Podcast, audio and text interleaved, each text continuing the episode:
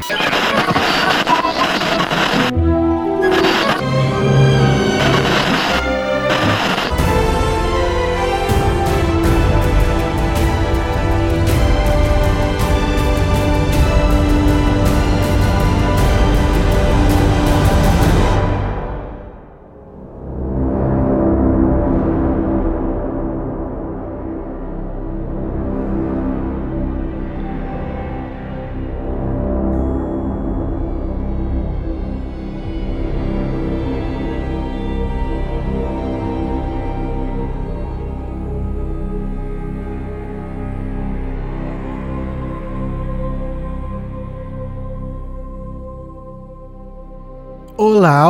Ouvintes do podcast Animagos. Será que a gente ainda tem ouvintes do podcast Animagos depois de ter mudado a frequência do podcast para um episódio por cada ano? Espero que sim. Nós voltamos aqui porque, como vocês sabem, hoje e amanhã, né, na verdade, é lançado Animais Fantásticos: Os Segredos de Dumbledore, o novo capítulo da série Animais Fantásticos.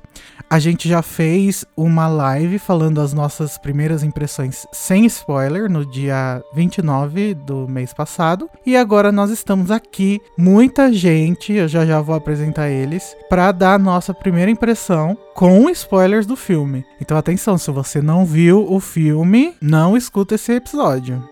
Esse episódio é dividido em duas partes. A primeira eu conversei com uma galera e a segunda eu conversei com outra galera. Então são duas conversas. Nas duas a gente fala sobre basicamente as mesmas coisas, só que em cada conversa tem um pessoal diferente. Quem participou desse episódio foram da equipe da Casa Elefante, a Carol Lima, o Danilo Borges, a Tamires Garcia, a Larissa Andrioli, eu e a Luísa Zanferdini. Outras pessoas que participaram, o Renatinho, que vocês já conhecem, que é do podcast Animagos mesmo, e o Vinícius também, é Benal. O, o, Renato é o Renato Delgado, sabe? E também o Daniel Honório Filho, que ele deu uma pausa na Casa Elefante, mas ele veio aqui porque ele é um dos fãs números um de Animais Fantásticos. A gente tem também a participação especialíssima de um ouvinte nosso da Casa Elefante, que é o Vitor Sacramento, que ele veio aqui porque ele assistiu o filme também antes da estreia com a gente e vai dar as opiniões polêmicas dele. Então, sem mais delongas, vamos começar a ouvir as nossas elocubrações sobre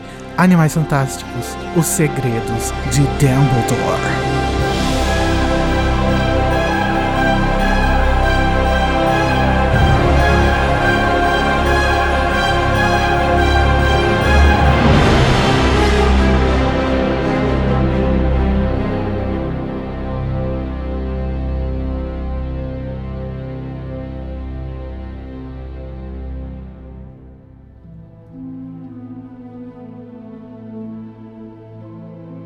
Olá, ouvintes do podcast Animagos, é isso mesmo. Olha a gente aqui de novo. Da última vez a gente veio falar sobre as coisas que a gente já sabia sobre Animais Fantásticos 3, que não tinha nem nome ainda, e agora a gente veio falar sobre o filme depois que a gente já assistiu, com spoilers, hein? Então cuidado, se você ainda não viu o filme, vai assistir depois você ouve o podcast, beleza? Eu estou aqui hoje com muitas pessoas. Em primeiro lugar, a, a recém-voltada ao Casa Elefante, Carol Lima e Carol, tudo bem? Oi, oi amigos, tudo bem? Estou muito feliz de estar aqui de volta e já peço desculpa antecipadamente. Não precisa, amiga. Você vai sair aqui am amando o filme perfeito, nunca errou nenhum problema. Serás? E também estamos com ele, que ultimamente vem roubando a Casa Elefante para ele, o Danilo, o host principal da Casa Elefante. Oi, Danilo. Sou eu. Se você cansou de ouvir minha voz, eu sinto muito. Vai ter que ouvir mais um pouquinho. Oi, amigo, como vocês estão? Muito bem, principalmente agora que já saiu o filme. Nossa, agora. Ai, gente, eu nem acredito que eu estou vivo. Não acredito que eu vivi pra viver. Vivi pra ver esse filme lançado. Glória a Deus nas alturas. Eu sempre tive umas ansiedades assim. Ah, eu, eu não posso morrer antes de acabar Lost. Aí depois, ah, eu não posso morrer antes de acabar Harry Potter. Ah, eu não posso morrer agora antes de acabar Animais Fantásticos, né? Por favor. Eu também? Tô assim, amigo. Mas não estamos só nós. Tem também o filho, o ilustrador, lacrou, Daniel Honório. E aí? Oi, amigos! Oi, ouvintes queridos! Vamos de surto. Surtos fantásticos. Amiga, é a primeira vez que você participa do podcast Animagos estando aqui na mesa, né? Antes a gente tava no meio do, do shopping lá. Sim, on- on- antes a gente tava no meio do caos, carro passando. Mas Biela a gente tava batendo. cara a cara. Biela batendo. Criança Mas foi chorando. bom também. Foi, faz muito tempo, hein, amigo? Faz três anos, né? Três É. anos em Azkaban. E também Deus. a Larissa Andrioli, oi Lari, que é a maior defensora do Severo Snape e agora, por consequência, do Aberforth, né? Não entendi a relação, mas sim, sou. Ué, é ele que fala always. É verdade, é verdade. Eu vou defender Deus, essa cena ainda hoje, Carol. A gente vai brigar hoje. Também estamos, é claro, com o meu co-host, o meu marido de podcast, o Renato. Oi, Renato. Oi, oi, gente. Vocês estavam com Finalmente saudade voltei, né? Ah, eu tava com saudade de vocês também. Ai, que. Inclusive, não, saudade. inclusive, não pude participar do último é, e fiquei só ouvindo, assim, sabe? Depois. Foi triste. Mas o Renato participou de alguns episódios da Casa Elefante. Vão ouvir lá e peçam pra ele sim, voltar. sim. Claro, claro. Talvez funcione. Outro membro da Casa Elefante que está aqui com a gente é a Tamires Garcia. Oi, Tami. Olá, tudo bom? Tudo ótimo. E você? Eu estou aqui ansiosíssima, na verdade, para ver a treta, que vai ser ótima. Vai ser. Todos, todos tentando convencer Carol. Eu já peguei minha pipoca, porque eu já tentei, tá? Ah. A gente viu junto. Mas, já mas vai tentei. ser um esforço coletivo, a gente vai Claro, conseguir. claro. Vamos sim. Mas, gente, antes da gente começar a discussão, gostaria de pedir pra vocês que estão ouvindo comentar no post do episódio, porque a gente gosta de conversar e bater boca. Se você concorda com a Carol, comente. Se você concorda com o resto das pessoas do podcast, também comente, entendeu? A Carol contra o mundo. Exatamente. Carol é Animais Fantásticos e a Carol contra o mundo. É, amiga, tá difícil pra você dessa vez, hein? Oi, amiga, sinto muito. Ah, eu tenho provas e convicções. Tô tranquilaça aqui. Mas se você quiser conversar com a gente nas redes sociais também tem o Twitter, o Facebook, site Animagos. Facebook, talvez a gente não responda. hein? Tem o Instagram e o YouTube também, que é Talvez não Animagos. Brasil. E é isso, vocês são bem-vindos.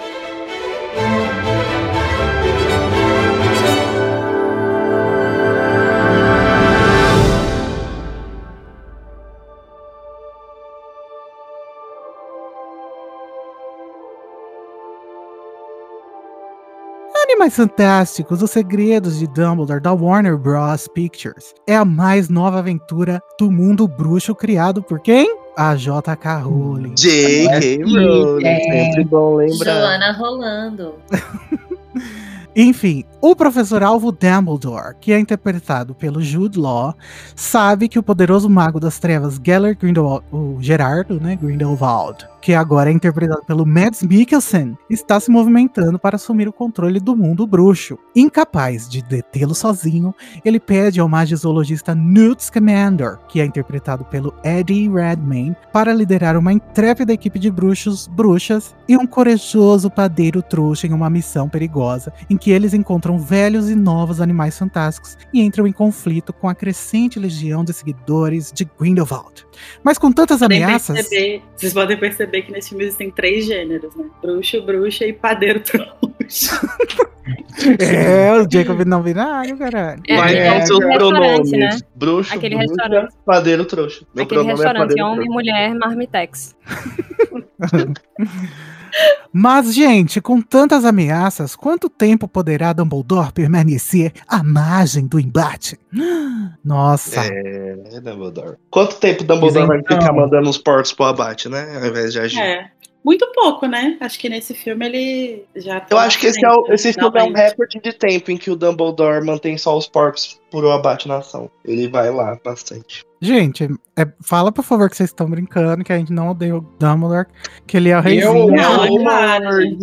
Brincadeira. Dumbledore Eu sou inteiramente um homem de Dumbledore, só queria deixar isso claro. Mas é, enfim, é um, é um comportamento recorrente dele de tipo. E eu acho que compreensível, né? Principalmente nesse caso, assim. por Mas nesse filme já, já estamos na área com spoilers? Estamos, né? Já, É, a amiga, pessoa desde o começo. aqui, ela então já tá, sabe porque que. neste filme o Tilling já deu certeza pra todo mundo que Dumbledore é o melhor de todos. Cara, sim. Verdade. Então é isso. Gente, aquela Não- cena é linda, Ninguém né? contesta. Gente, quase chorei. É muito lindo. Não, melhor ele. E Não, Maria não, não, Fernanda por favor. Cândido, né? Se o Tilling falou, gente, quem somos nós? Que não somos um ser mitológico, um animal fantástico, para é, contrariar, não é mesmo? Questionar. É verdade, gente. A J.K. Rowling pegou e falou: não gosto do Dumbledore, vou botar uma coisa aqui que prova cientificamente que ele é Não perfeito. gosto do Dumbledore, deixa eu falar aqui que eu gosto. Não Falou. gosta do Dumbledore? Foda-se. Eu gosto do Dumbledore, tem esse bichinho fofo que gosta, e aí?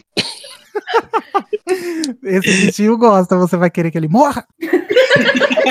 Você odeia o Você odeia. Gente, o Tilling é tipo.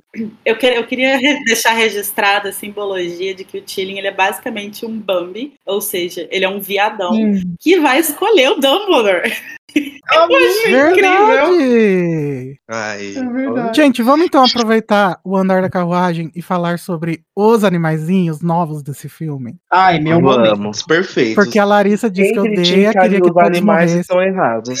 Meu Deus Não. do céu, Luísa Mel, corre aqui. Não.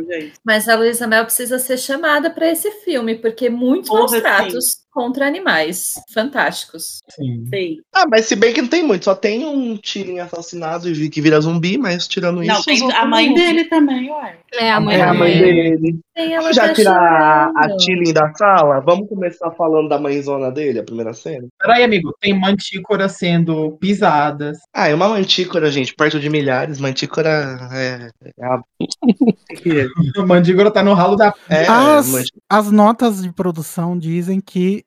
a J.K. Rowling escreveu no roteiro uma descrição detalhada do killing, do Chilling, e enviou pro, pro pessoal né, da produção. E o Christian Uhum. Mans, que faz os efeitos visuais, falou que eles basearam o Chilling num animal de verdade, que é O Bambizinho. o Cachine, que é tipo um viado, só que a carinha dele é muito fofinha, gente. Inclusive, se Ai, procurar no é Google, é o próprio Chilling. Como é que fala? Cachine com X. Ah, mas é muito fofo. É muito fofo, por isso que escolheram ele. Porque você tem que amar o Killing no primeiro minuto. C-A-X-I-N-E. Ai, Nossa, é muito fofinho. Ai, muito fofo, sim. E parece mesmo com o Killing. Gente, os olhinhos dele são muito fofos. Eu queria começar a sessão Animais Fantásticos, no caso é porque a gente vai falar deles e não o nome do filme, que eu quero reclamar com as pessoas que ficam falando, ah, porque o filme se chama Animais Fantásticos. Gente, essa, essa fala não cola mais. Ai, gente, E vocês estão presos em que ano? Em 2016? Pra ficar reclamando que se chama Animais Fantásticos? Esse barco É. nasceu, pelo amor de E Deus. ainda ah. mais, ainda mais nesse filme, mais do que nunca, os Animais Fantásticos estão aqui, eles vieram para ficar e você vai ter que aceitar um pouquinho. É, Mas todo dia isso. Ai, por que animais fantásticos se não tem animais? Ah, pelo Gente. amor de Deus, gente. Não, sabe por que eu fico irritado com isso? Porque assim, gente, o gato mia, o cachorro late, o nome da franquia é Animais Fantásticos, supera. Então, eu acho o seguinte. É, as- eu acho que, que realmente o, o nome da franquia ser Animais Fantásticos, ele é só uma decisão de marketing, né? Porque, na verdade, como a gente já falou aqui nesse podcast, o segundo se chama Crimes de Grindelwald e o terceiro Sim. Segredos de Dumbledore. Sim. Só chama Uhum. Animais Fantásticos por causa do marketing e por causa do conceito. Ah, é porque é o Newt que tá ajudando o Dumbledore. É a mesma coisa que fizeram, É porque- tipo, com os últimos filmes de Crepúsculo, que do nada começaram a chamar de a saga Crepúsculo, sabe? E, tipo, Exato. Nunca É, se- mas é uma maneira de você isso. nomear a franquia para que seja comercialmente bem aceito, né? E pra que as Uhum. pessoas achem uma, um filme ou outro mais fácil, né? Você bota um no Google e aparece todo o resto. Sim, mas, Carol, é mas de qualquer forma, eu tô reclamando disso porque eu acho que é, a franquia consegue ainda assim manter os Animais Fantásticos relevantes até agora, até o terceiro Não, mesmo se não conseguisse, é, é uma história só, independente de ter animal ou não, Sim. sabe? O nome da franquia é esse, foda-se. É, exato. Eu não, tenho, eu não tenho problema nenhum com o nome da franquia, mas é porque assim, é, deixa eu fazer o papel anti-Luísa mesmo. É porque eu tenho preguiça da narrativa dos animais de modo geral. assim. Ai, que Mas, mas isso é uma coisa muito pessoal. Assim, eu não acho que atrapalha o filme, não acho que estraga o filme, nada disso. Mas eu não, não conecto com essa parte, assim. Mas Uhum. esse filme, E principalmente. vocês estão presenciando o primeiro erro da Larissa mais de 30 anos. Diga alguma vez que a Larissa errou agora, né? Não, esse- mas assim, eu acho que nesse filme, pelo menos, é, eu sinto que faz muito sentido, assim, a presença dos animais. Não acho Sim. que é aleatório, que é forçado, nada do tipo. Eu acho que faz muito sentido. E acho que tá bem amarradinho, assim, a presença dele. É, Mas eu eu, acho tenho preguiça. a mesmíssima coisa, inclusive a minha opinião sobre o primeiro e o segundo é justamente porque eu acho que o filme poderia ser feito sem animais fantásticos. Mas assim, Amigo, Deus! assim, É, Não, o primeiro não, Renato, pelo não, amor. claro, é, o- o- os primeiro. animais que movem o plot. Eu concordo. Renato, falei primeiro. Eu Renato. concordo. Mas deixa, mas deixa eu explicar. É, na minha cabeça, colocaram Animais Fantásticos para é, tipo, justificar o título, sabe? Eu acho que poderia falar sobre o que querem primeiro falar. Tudo, acho que tudo. Tipo, o primeiro e o segundo. Acho que poderiam falar o que queriam falar. é, tipo, sobre a ameaça de, Grin de Grindelwald sem Animais Fantásticos. Só que aí criaram um plot pra é, ter Animais Fantásticos, sabe? Então eu entendo que o primeiro teve muito isso, e o segundo, pra mim, foi pior ainda, porque aí os animais fantásticos foram completamente dispensáveis. Eu acho que é uma questão de escolha, tipo, o, a, a trama poderia se mover sem muitas coisas. sim, é. Mas Não, escolheu.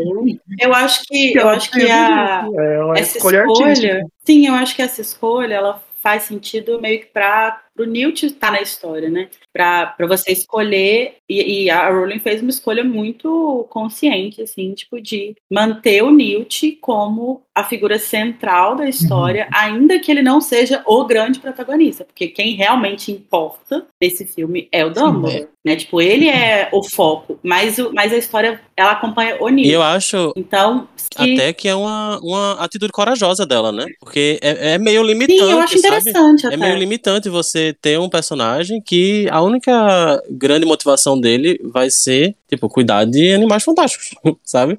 Sim. Eu acho de uma sutileza muito interessante você, tipo, olha, vamos ver aqui os bichinhos fofinhos, não sei o quê. E quando você vê, pá, Grindelwald na sua Uhum. cara, sabe? É, preste Eu também atenção, preste Surpresa, atenção no né? panorama político, é, social dessa época, o que, que tá rolando. Sim, E isso é muito bem feito no primeiro filme. sim, eu acho que é uma escolha narrativa que ela fez e que eu acho que se sustenta. Eu não acho que, tipo, isso torna o filme mais fraco, menos é, é, coerente, nem nada disso. Como eu falei, só é tipo uma coisa muito pessoal minha que eu tenho um pouco de preguiça. Mas eu acho que isso não atrapalha Sabe? o filme. É, eu acho que é meio entediante, sabe? É. Essa parte. Não, eu não acho só que não atrapalha, eu acho que, é como o Renato tinha falado, não é necessariamente o que move, né, a, a trama. É uma escolha narrativa. A questão é que, com o tempo, eu acho que vai ficando cada vez mais difícil de manter os animais relevantes. Mas você achou isso, Isso difícil é que eu acho que pode ser filme? um problema. Então, nesse ainda não. Mas quando a gente estiver no último, que vai ter realmente o duelo final, vai ter, sei lá, uma, uma fênix rondando eles, assim, vai Não, ter a vai Fox ter, vai ter meio. Newt jogando animais é, fantásticos na galera. É, o Newt, Eu acho que isso é eu também subestimar um acho. pouco, sabe, é, o poder. sub- é, eu acho que estamos subestimando a- Porque no primeiro filme eles ficavam e no segundo, como vão ter os animais? No segundo e no terceiro, como vai ter? E aí no quarto vai ter e no quinto vai ter. Eu É. Acho que é Vai ser tal. subestimar demais o poder vai criativo da ter, Rowling. só que não, não sei se é o, deveria ser o foco, assim, enfim. Só que o, a minha, o meu problema com eles é só esse. Não, mas eu acho que aconteceu o seguinte, gente. Eu, eu sinceramente acho que a Rowling não tava querendo contar uma história sobre animais fantásticos. Que ela tava querendo contar. Ela, ela contou a história do, do Newt terminando o livro, indo pra Nova York devolver o Thunderbird lá. E que aí a Warner falou: ai, vamos ter que chamar de animais fantásticos, bota os bichos aí. Aí no segundo, ela colocou uns bichos só pra justificar o título, e o pessoal reclamou muito, e aí no terceiro os filmes, os bichos têm muita é, agência, né? Importância no, É, na história. é, é, sobre o. Mas não amigo, tem uma, notícia breve- que fala sobre é, ela, a Warner ter proposto inicialmente para ela fazer um documentário a respeito de Animais Fantásticos e ela que fez a escolha de fazer a história do Dumbledore? Sim, mas eu acho que ela não esperava que a Warner fosse querer focar no Newt, sabe? Tanto assim depois. Mas eu- é mesmo, mesmo que o segundo filme, tipo, não tenha, os animais não tenham a mesma relevância que o primeiro e o terceiro, mas mesmo assim eu acho que alguns animais conseguem encaixar na trama de modo a mudar coisas nos personagens. Então, é, eu sinto muito que quando o quando o Newt captura o Zou no segundo filme, é naquele momento que a Tina tem a confirmação pra ela de que ela tá apaixonada por ele, sabe? Ah, é lindo. E É muito perfeito. bonito. E eu acho que isso é, é uma forma de usar os animais para fazer construção de personagem, que é uma das coisas que a Rowling mais gosta de fazer, né? Então, assim, mesmo que eles não tenham sido é, narrativamente é, tão importantes, porque a história é do Dumbledore e tudo mais, só que eles têm funções ainda, sabe? E eu acho isso É, o nome bom. do menino lá não é Corvus Lestrange, gente.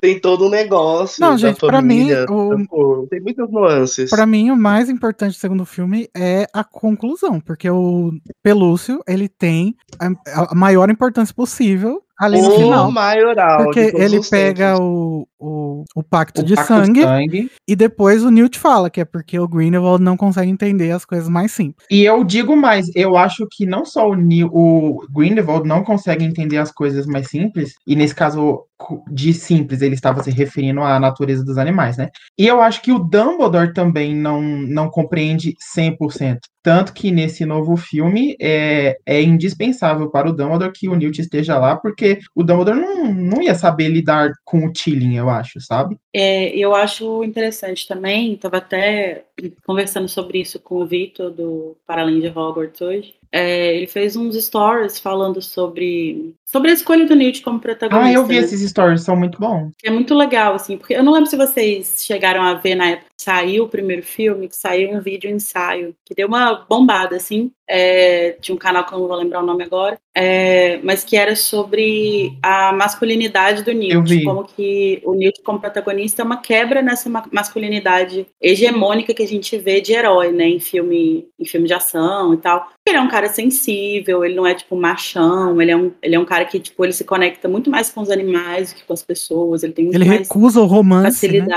É, tem, então assim, ele- ele é uma puta quebra. Amiga, na- é do na- canal Pop Culture Detective. Isso, valeu. É, é um ensaio muito legal, inclusive. E, e eu acho interessante que a Rowling não só tenha escolhido é, o Newt inicialmente, né, como protagonista, como ela tenha mantido ele, mesmo que agora a gente tem um protagonista que é um pouco mais dentro dessa lógica do herói, né, que é o Dumbledore. E é um cara que, tipo, é, ele vai, enfim, ele usa de muito poder e tal, tipo, ele é fodão, não sei o quê. E, e o Newt, é- ele é um pouco diferente, né? Então eu acho, eu acho interessante, assim, que eu é, acho que é uma escolha narrativa, eu não lembro quem falou, mas que é muito ousada, assim, tipo, de, Sim. de- o Renato. Foi o Renato. É, de tipo, manter um protagonista nesses moldes é, em uma, uma franquia que, é, querendo ou não, é, é um blockbuster. É, né? é uma Tipo, um franquia que é pra carregar, que carrega o legado da franquia do Harry Potter, né? Então, assim. Além de isso, além de carregar esse legado, assim. Então, tipo, é uma franquia que envolve muito dinheiro, envolve um público gigantesco, tem um investimento de produção absurdo. É, quantos vasos de bambu que era?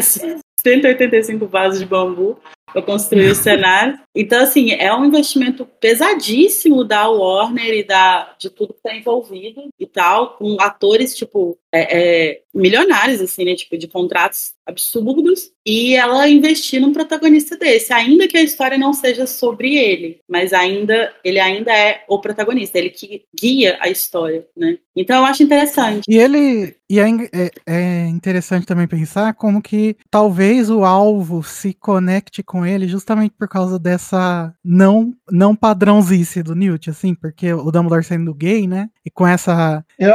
Essa coisa sendo construída agora, né? Sim. Levado mais a E o fundo. Dumbledore, ele tem uma, uma- um fraco, né, pelos, pelos rejeitados, pelos diferentes e tal. Ele Sim. gosta dessa galera. Sim, assim, mas a né? relação, tipo, tudo bem que o Harry era criança, né? Mas a relação dele com o Harry, por exemplo, é muito mais afastada do que a, do, do que a gente viu nesse filme com o Newt, né? Ele, ele parece dar mais abertura pro Newt aconselhá-lo também, ao invés do, do contrário só. É, o Newt chama ele de Albus, né? Não chama ele de Dumbledore, por exemplo. Eu acho que ele enxerga o Newt como uma pessoa sábia, sabe? Eu acho que eles estão num pé mais de igualdade ali, porque é, ele observa e valoriza muitas características que Newt tem que ele mesmo não tem e, e- e parece que ele quer aprender mais com ele, sabe? Sim, é. É Eu acho uma, que- uma troca gostosa. Eu acho que até faz sentido aquilo que o Newt falou pro, pro, Green, pro, pro próprio Dumbledore sobre o Grindelwald, né? Eu acho que o que, o, o que chama a atenção do Dumbledore pro Newt é a simplicidade dele, assim. A,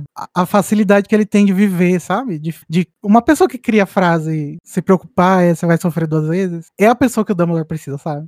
Principalmente É. agora, nesse momento que ele tá Uma grande terapeuta. é, resolvendo. Porque o Dumbledore deve se preocupar umas 500, né? Porque o tanto que ele sofre com essas merdas, cara. Inclusive, é, percebemos agora que, apesar do Dumbledore escutar as coisas que o Newt fala, mas acho que ele não aprendeu a lição, né? Porque a penseira, na época do Harry Potter, tava transbordando, né? Os pensamentos preocupantes do Dumbledore gritando lá e ele querendo silenciar todos. Ah, vai ver que é porque ele tá seguindo o conselho de não se preocupar. Ele quer. Tira os pensamentos Aí ele fora. tira. É, pode ser. é. Mas o que eu ia comentar sobre o que o Igor falou, que assim, é, eu acho que é relevante pensar também que o Newt é mais velho, né, que o Harry era. O Harry tem uma É, e mais próximo da idade professoral, dele, ex- É, exatamente, muito mais professoral e justamente muito mais próximo à idade do Newt. Então ele, quando ele se forma de- em Hogwarts e vira um profissional e tal, você já pode até ser amigo do seu professor e, e justamente criar uma outra relação com ele. O Harry a gente só acompanha enquanto relação, inclusive nem professor, diretor, né? É. Então- Eu acho, inclusive, que a relação que o Harry desenvolveria com o Dumbledore se ele não tivesse morrido seria nesse nível, assim, sabe? Seria. E eu acho que, que a relação do Newt com o Dumbledore vai se aprofundando ao longo da série. E acho que vai se tornar mais profunda ainda pelas coisas que eles estão vivendo juntos, pela forma como eles estão trabalhando juntos. E considerando tudo que o Dumbledore viveu com o Harry, eu, eu imagino que em um, em um futuro alternativo, né, em que o Dumbledore não morresse, é, eles, eles desenvolveriam uma relação bem parecida, assim, que é de. Ah, eu que não é- sei, é não, per- Mari. Você acha que não? Porque eu, Eu acho que não o, o Harry tem muita mágoa do Dumbledore. Ah, mas eles iam resolver agora- isso, gente. Todo mundo adulto. Então, a cena que a gente vê em Criança Amaldiçoada, que a gente sabe que foi a J.K. Rowling que escreveu agora, a gente vê que a relação deles é bem diferente. Mas aí também tem a coisa de que o Harry ficou muito tempo sem ver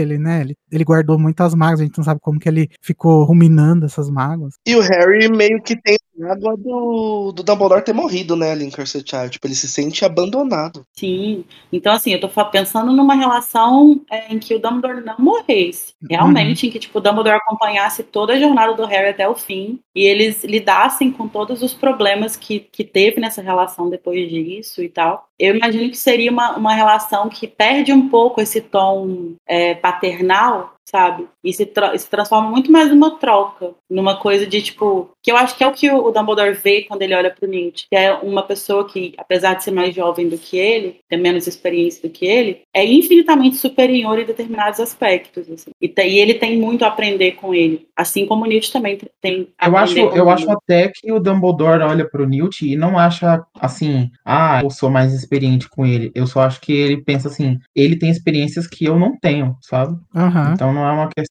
de E eu sou mais velho, então eu sou mais experiente. É só eu eu sei de coisas que ele não sabe e ele sabe de coisas que eu não sei. Sim, e isso, assim, entrando então, né, já que eu acho que o foco desses filmes, e principalmente desse filme, né, O Segredo de Dumbledore, é o, o alvo, eu acho que isso é uma parte muito, muito grande da personalidade dele, assim, de ele saber o quanto ele ainda tem a aprender com as pessoas, mesmo ele sendo referência, mesmo ele sendo isso ou aquilo, ele ter sempre algum tipo de humildade de assim, não, eu não sei tudo, sim, eu erro, desculpa, eu errei, ele tem sempre essa posição de, ele faz as cagadas, sabemos que ele faz, mas ele sabe quando faz, ele sabe quanto ele tem que aprender. Eu acho que isso é uma Inclusive ele aprende muito nesse legal filme, desse né? personagem. Isso é uma das coisas que eu mais gostei desse filme, que a gente vê o Dumbledore exatamente no momento em que ele tá aprendendo a tratar o passado dele com mais Leveza. benevolência, sei lá.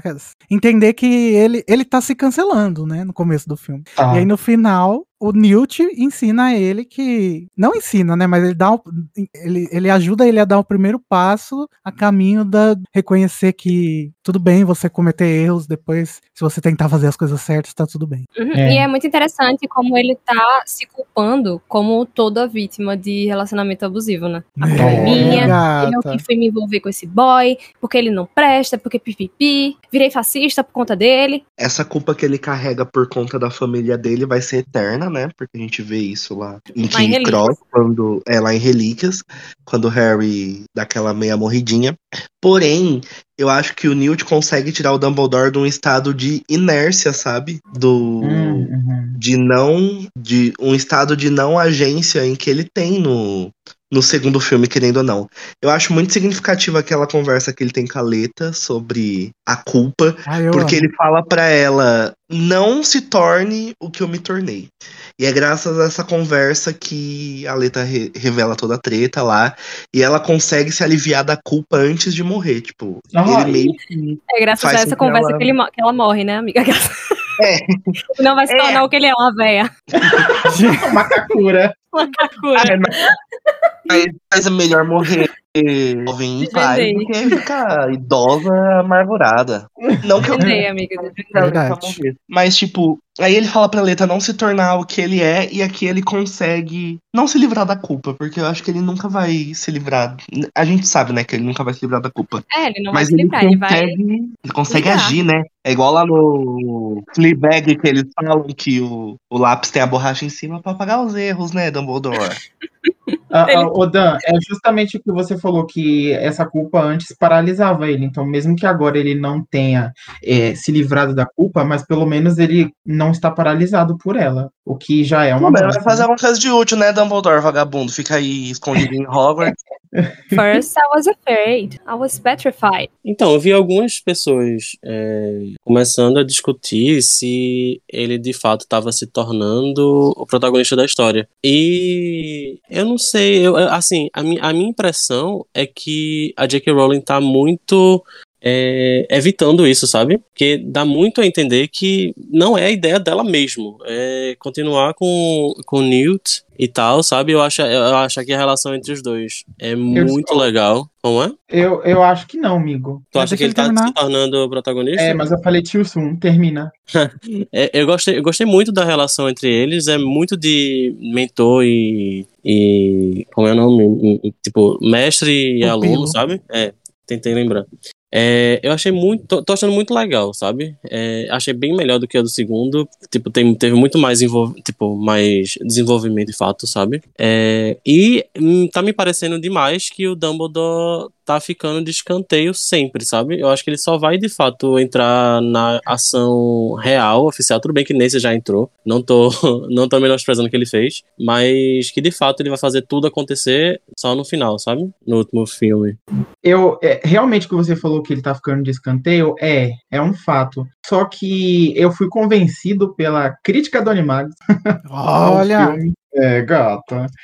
Eu, eu, tipo, tenho uma outra visão agora sobre os filmes do Animais Fantásticos que eu acho que se adequa ao que está acontecendo. Que eu imagino que, não sei se essa foi a intenção, mas pelo menos é uma leitura que se encaixa muito bem. Que esses filmes seriam como se nós o tempo todo estivéssemos acompanhando a trajetória do mentor do herói. E o herói chegou atrasado pro rolê. Então, o herói é o Dumbledore e o mentor está se mostrando ser o Newt, já que o Dumbledore está aprendendo coisas com o Newt. E, e isso encaixa tão bem que na narrativa do herói, o herói vai lá, aprende alguma coisa com o mentor e depois esse mentor sai de cena, o que não significa que ele morre, mas que, ele, que significa que o herói vai precisar lidar com os conflitos é, usando as coisas que ele aprendeu com esse mentor. E o fato do Newt estar perdendo espaço cada, a cada filme que passa para a história do Dumbledore corrobora essa visão de que o Newt está ensinando coisas para ele, o Dumbledore não está entrando tanto em ação ainda, porque ele está aprendendo, ele está nesse processo. Em determinado momento nos próximos filmes vai ter o verdadeiro embate. E quem vai ter que resolver a bucha, a gente sabe, é o Dumbledore. É óbvio que se, na batalha final, eu imagino que o Newt vai estar envolvido de alguma forma, que ele não vai morrer nem nada, então é essa, é essa retirada do mentor, onde o mentor não morre, mas quem vai resolver o grande problema vai ter que ser o herói da narrativa, que é o Dumbledore. Enquanto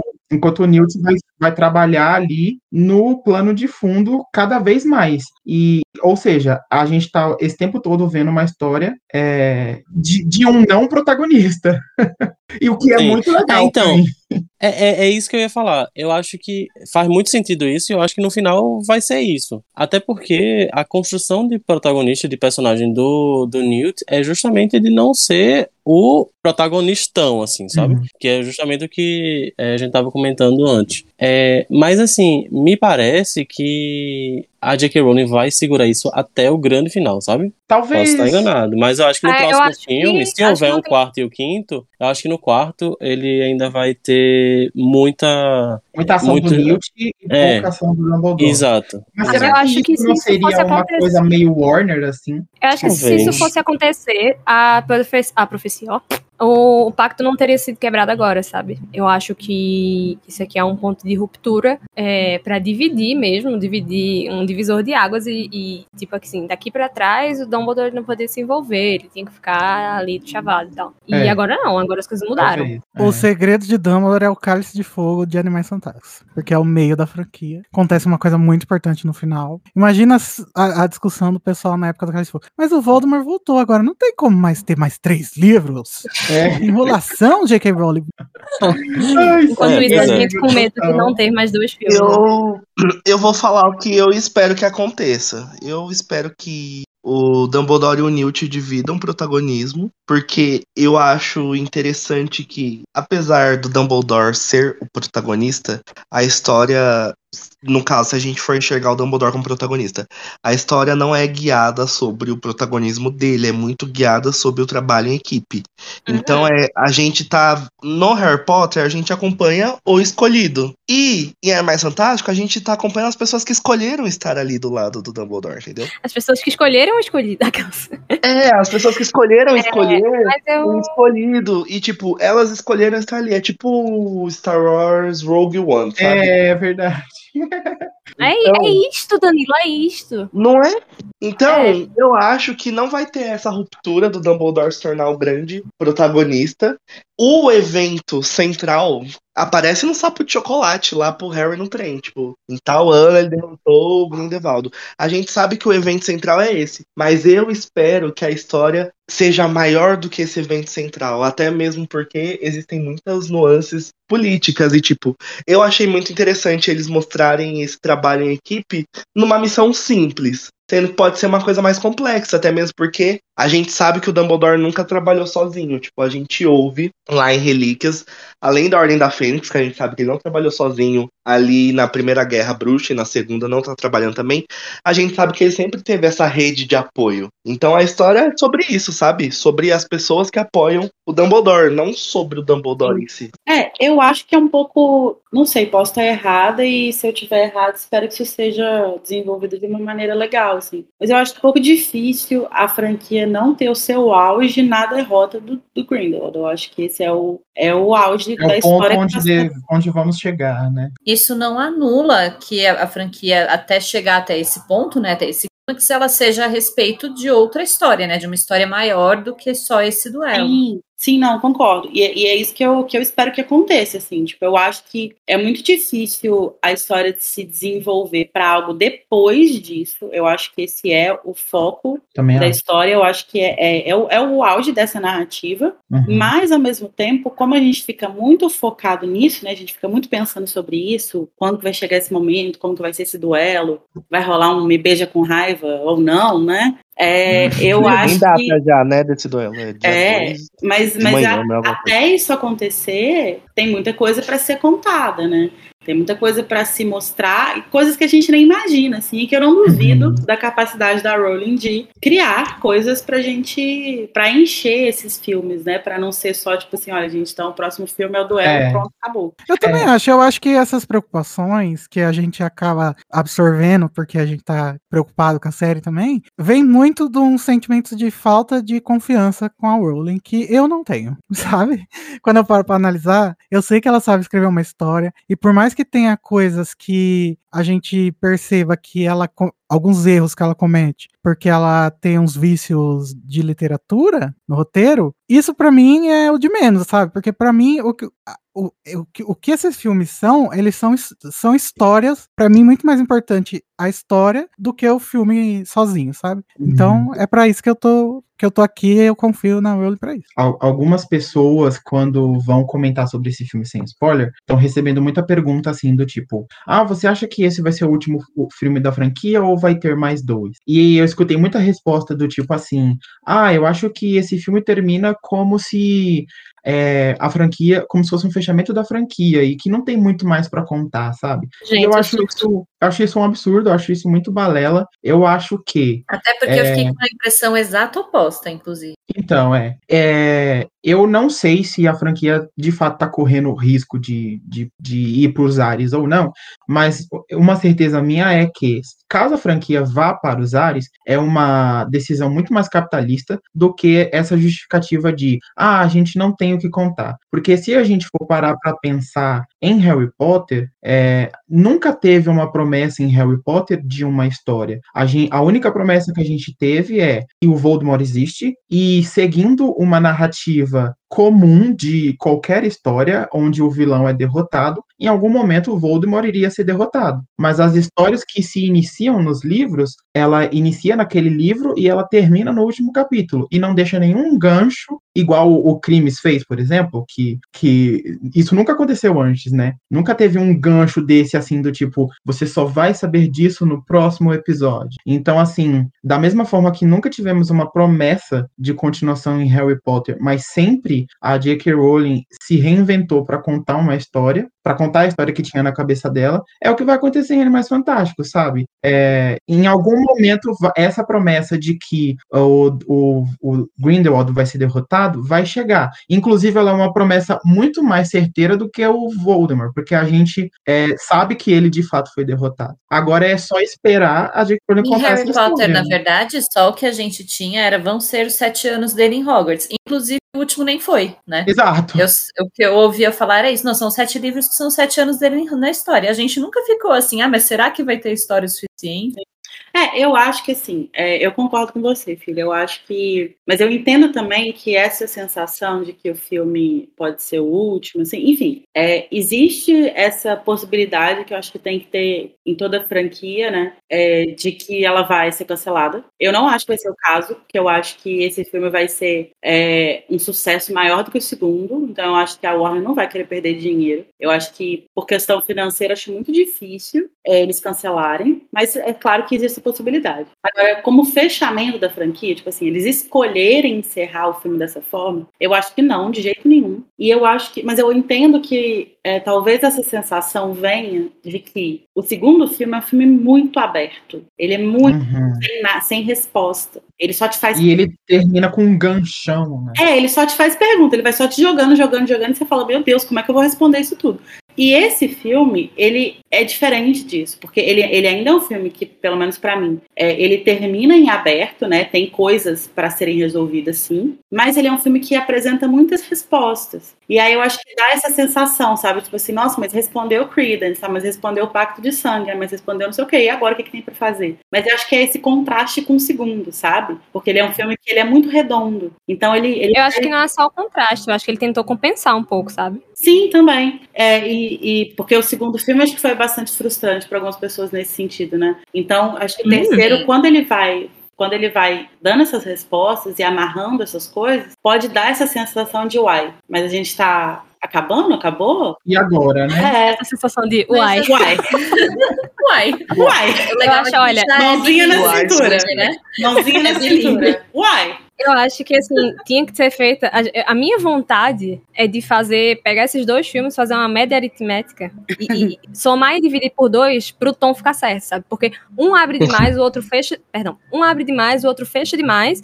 E fica um negócio muito desbalanceado. Isso me incomoda bastante. Eu concordo que existe esse, esse, esse desnível. desnível, mas eu também acho, tentando ser um pouco mais é, benevolente com o segundo filme, que eu ainda não revi, preciso rever para ver se eu fui convertida. É, eu acho que ele é um, um, um, filme que ele ele tá numa posição muito ingrata, que de ser uma franquia eu concordo de cinco com você. filmes sabe? Então, tipo assim, ele é o meio, mas ele não é o meio. Ele não tá, ele não é o início. Então, tipo, ele é o meio da metade, sabe? É. Então, é uma posição muito ingrata de que, tipo assim, se você der respostas ali, essas respostas deveriam estar mais para frente, talvez. Então, acho que. Não, sim, você não, não precisa só dar todas as respostas. É, mas enfim, algumas. é, mas também não estou defendendo ele, porque não, não, não, é isso que eu faço na minha vida, né? Esse papel é de outras pessoas não. nesse podcast.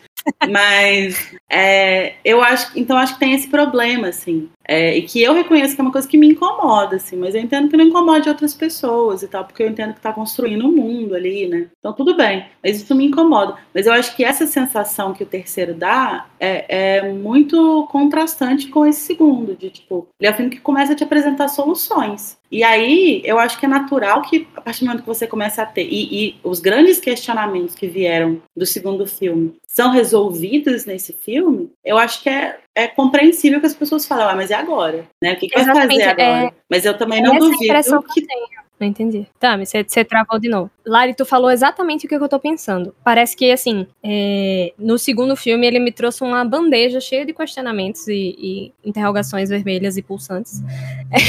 e no terceiro filme, me, ele me trouxe outra bandeja e botou na minha frente e fez assim: olha aqui, ó, tudo que eu fiz, tu se questionar e, uhum. e, e, te deixou puto porque o, o, filme anterior deixou muita coisinha aberta e não te respondeu nada. Toma. E, e, jogou na minha cara, sabe? E isso te incomoda. E isso me incomoda. Inclusive, Entendi. inclusive é, simplificando algumas histórias que eu acho que mereciam mais atenção. Credence É, eu Exato, acho... eu ia falar exatamente sobre o Credence. Porque, assim, deu muita impressão, pelo menos pra mim, e eu acho que para algumas pessoas também, que, que o arco do Credence tinha acabado. sabe? Então, assim, é, eu fiquei, calma, acabou o Credence? Esse vai ser o último filme que o Credence vai aparecer e pronto, acabou? Mas eu acho que foi o arco mais prejudicado, foi o dele. Então, mas aí eu acho que tem duas questões. Eu concordo que eu acho que foi um arco muito prejudicado e eu acho que isso tem a ver com é, a, a, reformulação do roteiro, né? Sim, é, cara, todo, todo dia e, eu choro um pouco. Enfim, mais um dia em que eu gostaria que a, a Rowling tivesse assinado um contrato para escrever um livro e não fazer filme. Caralho, sim! Porque ela já é isso que eu queria que tivesse acontecido. Ela jamais claro. deixaria isso acontecer. Nunca, nunca. Mas, é, para além disso, eu sou a pessoa que acredita que o arco do Credence não acabou. O eu arco, também. O arco do Credence, ele vai ser ainda muito importante, porque assim, existe é uma questão. Ainda, né? É, existe uma questão que é muito central no arco do Credence, que é, é de onde ele vem, quem é, é, como assim ele é um Dumbledore, que história é essa e tal, e isso foi explicado. Mas ele ainda é uma figura central na relação entre o Aberforth e o Dumbledore. E isso ainda falta ser resolvido. E para mim, o Credence vai morrer. Acho que, acho que, bom, todo mundo acha que, ele vai morrer, né? Mas eu acho que ele vai morrer. virar uma cabra. que horror. As duas uma. Eu acho que ele vai morrer de uma forma que o Aberforth vai culpar o Dumbledore. E, e é por isso que ele lá em Relíquias da Morte ainda tem tanto ressentimento dele. Não é só por causa da Ariana. É porque quando, ah, é... quando ele teve a chance de re, reconstruir a relação entre ele e o Dumbledore, o Dumbledore vai fazer alguma coisa que vai fazer com que ele perca o filho dele. E Não, isso e assim, vai complicar as coisas. Eu acho que o que ele vai fazer é usar o Credence na batalha acho contra o Grindelwald. É. Exatamente. É muito, muito provável. Porque a relação que a gente vê nesse filme é completamente diferente da relação que eles têm em Relíquias. Uma relação de, de toda semana vai estar lá jantando com seu irmão, uhum. sendo que a gente vê eles não se falando. É, e, é, uma, assim, é uma relação muito interessante, né, cara? Eu acho. Ai, gente, a Rowling. É muito complicado. A gente assim, pode reclamar de mil coisas nela, mas tem uma parada que ela sabe construir a relação familiar, sabe? E, tipo, é... eu acho que a relação entre os dois é muito interessante, porque ele tem, tem essa coisa, tipo assim, a gente tem o nosso ritualzinho, a gente vai ali jantar toda semana, mas é um clima pesado, é um clima denso, sabe? Tipo, eles não estão à vontade. O Dumbledore tá tentando fazer um movimento ali, aí ele fala o negócio da É um Ariana. elefante na sala. É, é um elefante na casa. E aí É. o, o, o Aberforth fica, ah, eu, eu tava na mesma casa, eu cresci com você, eu sei do que você tá falando, você não precisa ficar repetindo. E isso É, mas é, é, é legal isso que a Carol falou, porque se a gente fosse pensar é, que não vai ter mais nenhum conflito entre o Dumbledore e o Aberforth nos outros filmes, se É isso for uma coisa que acabou agora, não faz o menor sentido. Não, não Porque faz. Co- Por que, que eles iam estar brigados naquele nível na época de, de 1990 e sendo que agora eles terminam o filme quase tipo melhor do que começou, sabe? exatamente. Sim, e a gente, a gente tinha entendido antes, né, até com o livro de Rita Skeeter e o caralho, que era assim desde, o- de- desde que o Aberforth quebrou, né, o nariz de Dumbledore. Sendo que Aham. não era. Uhum. Era um, um Agora jantar a gente com vai descobrir. Mas é, a questão é que daí tem muitos anos entre, Exatamente. entre quebrar o nariz dele e eles estarem mais ou menos se falando de novo, Não, né? então, alguma merda Mas tem do jeito que ele tá aqui, o Aberforth, não justifica tudo que ele fala em Relíquias. Sim. Não justifica. Eu acho que essa relação ela vai ser muito prejudicada ainda ao longo dos anos, e eu acho que Sim. vai Ah, ter a ver com Credence e principalmente com o pós-Credence. Como que o Dumbledore vai lidar com ter ser responsável pela morte de outra pessoa que era importante pro irmão dele. Ah, eu acho, Mas, eu acho assim, muito pra mim fácil visualizar fator. como é que ele vai Não lidar. lidando, ah, né? foi uma casualidade. Vai, foi uma casualidade. Vê que coisa triste, ó. Que pena. É por Que isso que aí o que Aberforth vai odiar ele lá em Relíquias, o que é compreensível. Exatamente. É que tem um fator que eu acho que é relevante, que é assim, querendo ou não, se essa história fosse tão importante em relíquias, Credence teria sido um pouquinho minimamente mencionado pelo Aberforth. Então, Ah, talvez. amiga, mas aí Na época, mas calma, entrar. calma, deixa, deixa eu Na época ele não tinha sido criado. Tá, tá. terminar. Então, vocês têm que ter paciência, estão muito emocionados. Então, eu acho que o que pode acontecer é exatamente o contrário. É justamente o Credence ser um ponto em que eles se reconciliam de alguma forma um pouco melhor. E o Aberforth ainda tem muito rancor da Ariana. Mas o Credence pode ser uma ponte entre eles, e justamente Você acha que contrário. tem mais podre da Ariana pra gente descobrir, amiga? Exato. Eu acho que tem mais coisa do- da backstory do que Eu não acho. Credence. Não que ele não vai ser relevante, eu acho que ele vai ser uma ponte mais positiva do Não que acho. negativa. O como. talvez só não queira, só não queira falar Você- sobre. Olha, tem que, tem que ser uma, tem Eu que ser uma coisa uma muito coisa. grave, viu? Viu? Pra, pra, pra quebrar aquele, aquele ritual ali. É, eu acho que o que o que o Credence vai ser uma ponte inicialmente, começa nesse filme que o Dumbledore vai atrás e tal. Ah, achei ele e tal, vamos lá salvar ele, salvo o filho dele e tal. É, eu acho que isso vai dar uma abertura para a relação deles, mas eu acho que vai ter uma quebra com a morte do Credence sim, e ele vai culpar o Dumbledore, porque a forma como ele se refere ao Dumbledore em Relíquias é, dá a entender de que tem algo além da Ariana. Não, não É, parece ser só Porque aquilo. ele fala, e- o Aberforth em Relíquias, ele fala: todo mundo que chega perto do Dumbledore, ele acaba com a vida das pessoas. Então, Exatamente.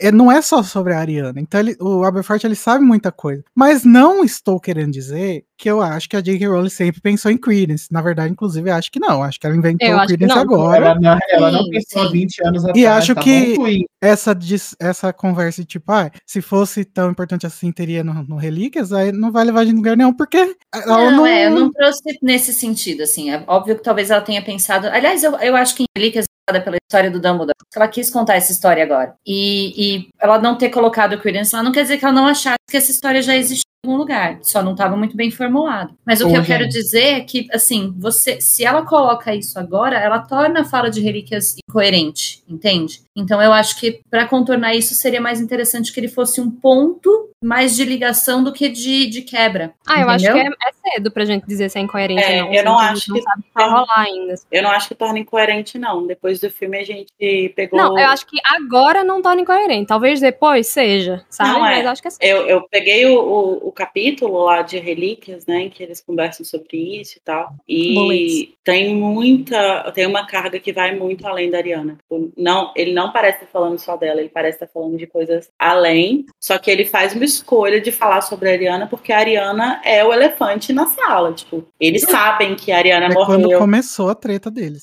É na quando começou a treta, o quadro dela tá ali. É sobre isso que, que a Hermione pergunta. E talvez o Credence cause uma dor nele a ponto de eu Sim. não vou falar sobre Não isso. duvido nada. Exato, eu acho, eu acho que ele sente um Até pouco porque de foi uma das culpa, coisas sabe? que. Uhum. E se a gente pensar, foi uma das coisas coisas que a Skitter não conseguiu descobrir também. Sim. Assim, ok, vamos falar, ok, a Rowling não tinha pensado nisso e tal, mas se a Skitter não chegou lá, é uma história que foi muito, muito mais abafada. Até. Gente, cada vez mais certo é que ele virou cabra. e foi Ô, o. Dumbledore que transformou. Não, então, eu acho que talvez ele não queira contar, porque ele ainda, ele ainda sinta um, o Aberforth, no, no, no caso, ele ainda sinta um pouco de vergonha, sabe, de, do, de, de como tudo aconteceu e tal. É, então, eu acho que faria sentido ele não falar. Não, e, e o que que essas crianças têm a ver, né, com o filho dele? Não- é uma história completamente nada a ver com o que tá sendo falado ali. É um negócio pessoal dele. Sim. É super compreensível que ele não E eu acho que por ser uma história muito pessoal e, e por não ter ido pro livro da Skitter, por exemplo, é uma coisa que ele escolhe guardar pra ele, porque tipo, ninguém vai questionar ele sobre, sobre isso, sabe? Então ele, isso ele vai guardar. Eu queria falar uma coisa sobre, sobre tudo isso que a gente tá falando do Credence e do Dumbledore. É, é, é tipo uma preocupação minha. Eu acho que seria uma coisa que faz sentido e tal. Eu tendo a, a minha opinião de que isso vai acontecer, tende a ficar do lado de vocês, né? Só que tem uma coisa que me, que me corrói, assim, que é: vocês acham que seria possível isso acontecer com o Credence e o espectador não pegar o mesmo bode do Dumbledore que o irmão dele tem? Sim, porque, É porque, a, assim- a Rowling pode contar a história a partir do ponto de vista do Dumbledore, que faz a gente empatizar com ele. Ah, e mesmo que não conte, a gente sabe a pessoa que ele, que ele é e a importância que ele tem é, na saga de Harry Potter. Eu acho que é, é muito claro que ele aqui é uma pessoa e que lá ele já aprendeu muita coisa e, e é uma pessoa completamente diferente, sabe? É porque a minha preocupação vem do fato de que o Dumbledore termina essa narrativa do nos Segredos de Dumbledore, ele termina endeusado, né? Ele é a melhor pessoa. E, tipo, a segunda melhor pessoa é uma brasileira. Beijos. então, assim, é, quando o Tilling se curva pra ele, me faz. Me faz. Esse, me traz esse sentimento, assim, do tipo. É, confiem em Dumbledore. Vocês não têm motivo nenhum pra que. para questionar ele, para Sabe? Ele é um homem puro, ele é um homem certo. Mas eu acho que essa é a grande. É o brilhantismo do Dumbledore. Ele é uma pessoa incrível. Ele é um puta líder. Ele é foda, ele é foda. Mas ele é humano. E, tipo, ele tem uma porrada de erro. E, e ele vai cometer. A gente sabe uma coisa, um monte de coisa que ele fez. Que ele não fez ainda, né, no filme, mas a gente sabe de um monte de coisa que ele fez que, são, que é questionável. E isso não diminui ele enquanto uma pessoa que poderia ser um grande líder. Mas eu acho que é muito possível a gente empatizar com ele, é, entendendo que não só ele é humano, como ele reconhece os erros dele e ele se arrepende disso, mas isso não impede que ele cometa erros. Sim, Uhum. e o que eu acho muito importante é que a gente já tem noção da carga de culpa e, e- e- e- e tristeza que, que Dumbledore carrega e dos questionamentos que ele faz sobre si mesmo, sobre querer poder, sobre é, não ser confiável com poder perto. E eu acho que isso, isso é uma das coisas que o, o, o Kenny ele, le- ele levou em consideração, sabe? Que ele vê tudo, né? Então ele vê uma pessoa que tá ali se questionando que não vai se deixar é, seduzir por ter poder, porque justamente é uma pessoa que tá com medo disso toda hora, sabe? E, e eu acho isso muito importante. É, é- é isso que você falou, ô, Carol, me traz na mente a própria frase, a própria frase que o Dumbledore diz pro Harry, que é são as nossas escolhas que revelam quem realmente somos. Então, tipo, talvez o, o veja isso nele, né? Que apesar de ser uma pessoa que, que poderia ser facilmente corrompida pelo poder, mas que ele trava essa luta e que ele escolhe o, as decisões corretas, apesar de não Ele serem não se as deita, decisões fáceis, né? Ele não deita, é. Eu acho que o, a história do Tilling ajoelhar pra ele tá ligada, tá fechando aquela questão do Dumbledore se achar uma pessoa ruim por causa do, do passado dele. E aí isso daí vai, vai colocar um tapete assim pra gente entender como que no final das contas pessoas boas também faz coisa, coisas ruins. E eu acho que isso faz muito parte do, do pano que a gente passa e da, da, da construção complexa do Dumbledore, sabe? Que ele é uma pessoa boa, com intenções boas, que ele erra tentando acertar, sabe? E, mas, gente, então já que a gente voltou pro Chilling, olha só, o, O arco perfeito. É, perfeito perfeito, amigo. foi escrito pela J.K. Rowling, o roteiro desse podcast. Com Vamos- Steve Cloves ou sem? Não sei, né? Porque senão o Steve Cloves ia tirar isso. O, vamos falar então agora sobre a Mantícora. O que vocês acharam, gente? Inclusive, a gente pode usar essa parte do podcast para falar também sobre a relação dos irmãos Scamander, né? Que tem uma cena deles lá na prisão. Renato, o que, que você achou? bicho, né? A mantícora aconteceu e existia. É, assim, como um evento foi, foi legal, né? Foi bem engraçado. Mas assim. É, Que dizer do rebolado, né, gente? O Igor chama justamente uma das pessoas que não gosta dos bichos. mas assim, eu achei engraçada a cena, achei, achei da hora, achei muito bem, bem criada. Eu só queria reclamar mais uma vez da exibição. Porque tava muito escuro, pô. Tava, Eu tava não sei o que escuro, aconteceu. escuro nível, Nível Game, of Thrones. Nível Game of Thrones Nossa, mesmo. tava muito escuro, então. Eu não, tava, eu não tava conseguindo enxergar as coisas, real. Gente, mas... David. Não, mas assim, vocês falando que a exibição de vocês estava ok, né? Escuro, É, talvez seja. A minha não tava, não. Então, é, foi realmente do cinema em que eu David estava. Mas assim, Mas é- o que eu gosto muito dessa cena é que o Newt, ele tá liderando o salvamento do irmão dele, que teoricamente é o irmão guerreiro, né? É. Que é o, o, o arquétipo do Salvador. Mas a- aqui é o O contrário nome do dele é. Teseu, né? Aham, E aí ele tem que ele tem que lidar com a realidade de que o Newt tá salvando ele de uma forma que só o Newt consegue fazer, que é com criaturas. E que volta naquela coisa que a gente falou lá do, do Newt como uma masculinidade diferente, assim, né? Uhum. De que É, o Eu é contraste, o outro posto, né? Exatamente. O contraste deles é muito Nossa, forte. graças a Deus O o Teseu Teseu- não é o protagonista. É verdade. Não se deixar tão. né? Chega de Auror como, como protagonista. Porque ele é um, ele não é só um Aurora, ele é chefe da seção de Aurores. Ele é um puta. É o bruxo. Harry, né? Sei o quê. É, ele é o Harry no futuro, né? Só Sim. que a vida dele depende de um conhecimento que ele não tem. De uma habilidade que ele não tem. E quem tem é quem? O irmão esquisito dele. Viadinho dele. O irmão viadinho dele. E, o e salvamento dele Newt vai- dependeu dele botar a mão na cabeça e fazer um movimento sexo. É, gente, é por isso, é por isso que a gente, que é tão importante a gente aprender a coreografia da Anitta, sabe? Porque em algum momento O envolvente menina. Danilo já se salvaria daqui. Eu acho muito bom que o Teseu é, sabe disso. Ele sabe, tipo, nossa, é, é, eu vou ter que deitar para o pro meu irmão aqui nesse momento, porque é, a- é a única pessoa que poderia fazer isso, sabe? Porque eu, eu sinto que ele sabe disso naquela cena que, que ele fica, tipo, o Newt, ah, você tem que rebolar direito. Aí ele nervoso, sabe? Tipo, mas eu tô rebolando direito, tô rebolando e vou fazer rebolar ele. Não, você não tá. Em inglês, lá sabe rebolar, gente. Gente, o Teseu sou eu tentando dançar funk. Eu não consigo os movimentos. Eu, eu me, me identifiquei muito. Tipo assim, eu tô fazendo certo. Não, não tá. Tá igual, Minha uma, amiga não sabe fazer o tá igual a vassoura dançando. fazendo aqui o advogado do diabo. é, eu adoro os animais e tudo mais, mas assim, é, o que é justo é justo. Eu sinto, por exemplo, que a mantícora estar no, no, naquele lugar e tudo mais é diferente do Conveniente, Tilling. É, é conveniente. Diferente do Tilling e do, do Ted e do Pickett, por exemplo, do próprio Frank no final do primeiro filme e tal. É, a mantícora tá ali é, é meio conveniente, né? Mas de qualquer forma, é, não deixa de ser uma adição legal ao universo inteiro que a Rowling constrói. Não, Então, né? tipo, Porque já tava adicionado. Inclusive, vou fazer uma É, revelação que o. Adivinha quem foi que deu a ideia de colocar a Mantícora no filme? Quem? Ed Redmayne. O, O Yates. O Peter Yates, de acordo com. O Peter. Peter Yates. Gente, é- é- com, todo, com todo respeito ao Danilo, que agora resolveu assumir o personagem de defensor do Yates, que eu não entendi ainda essa mudança de personagem, mas tudo bem. É, se vocês verem uma coisa que não tá boa no filme, provavelmente foi ele que enfiou. Foi ideia dele, né? Muito eu- provavelmente. Eu fico muito dividida com a Mantícora porque eu queria ter visto. Queria muito ter visto a Mantícora, né? Importante, eu acho.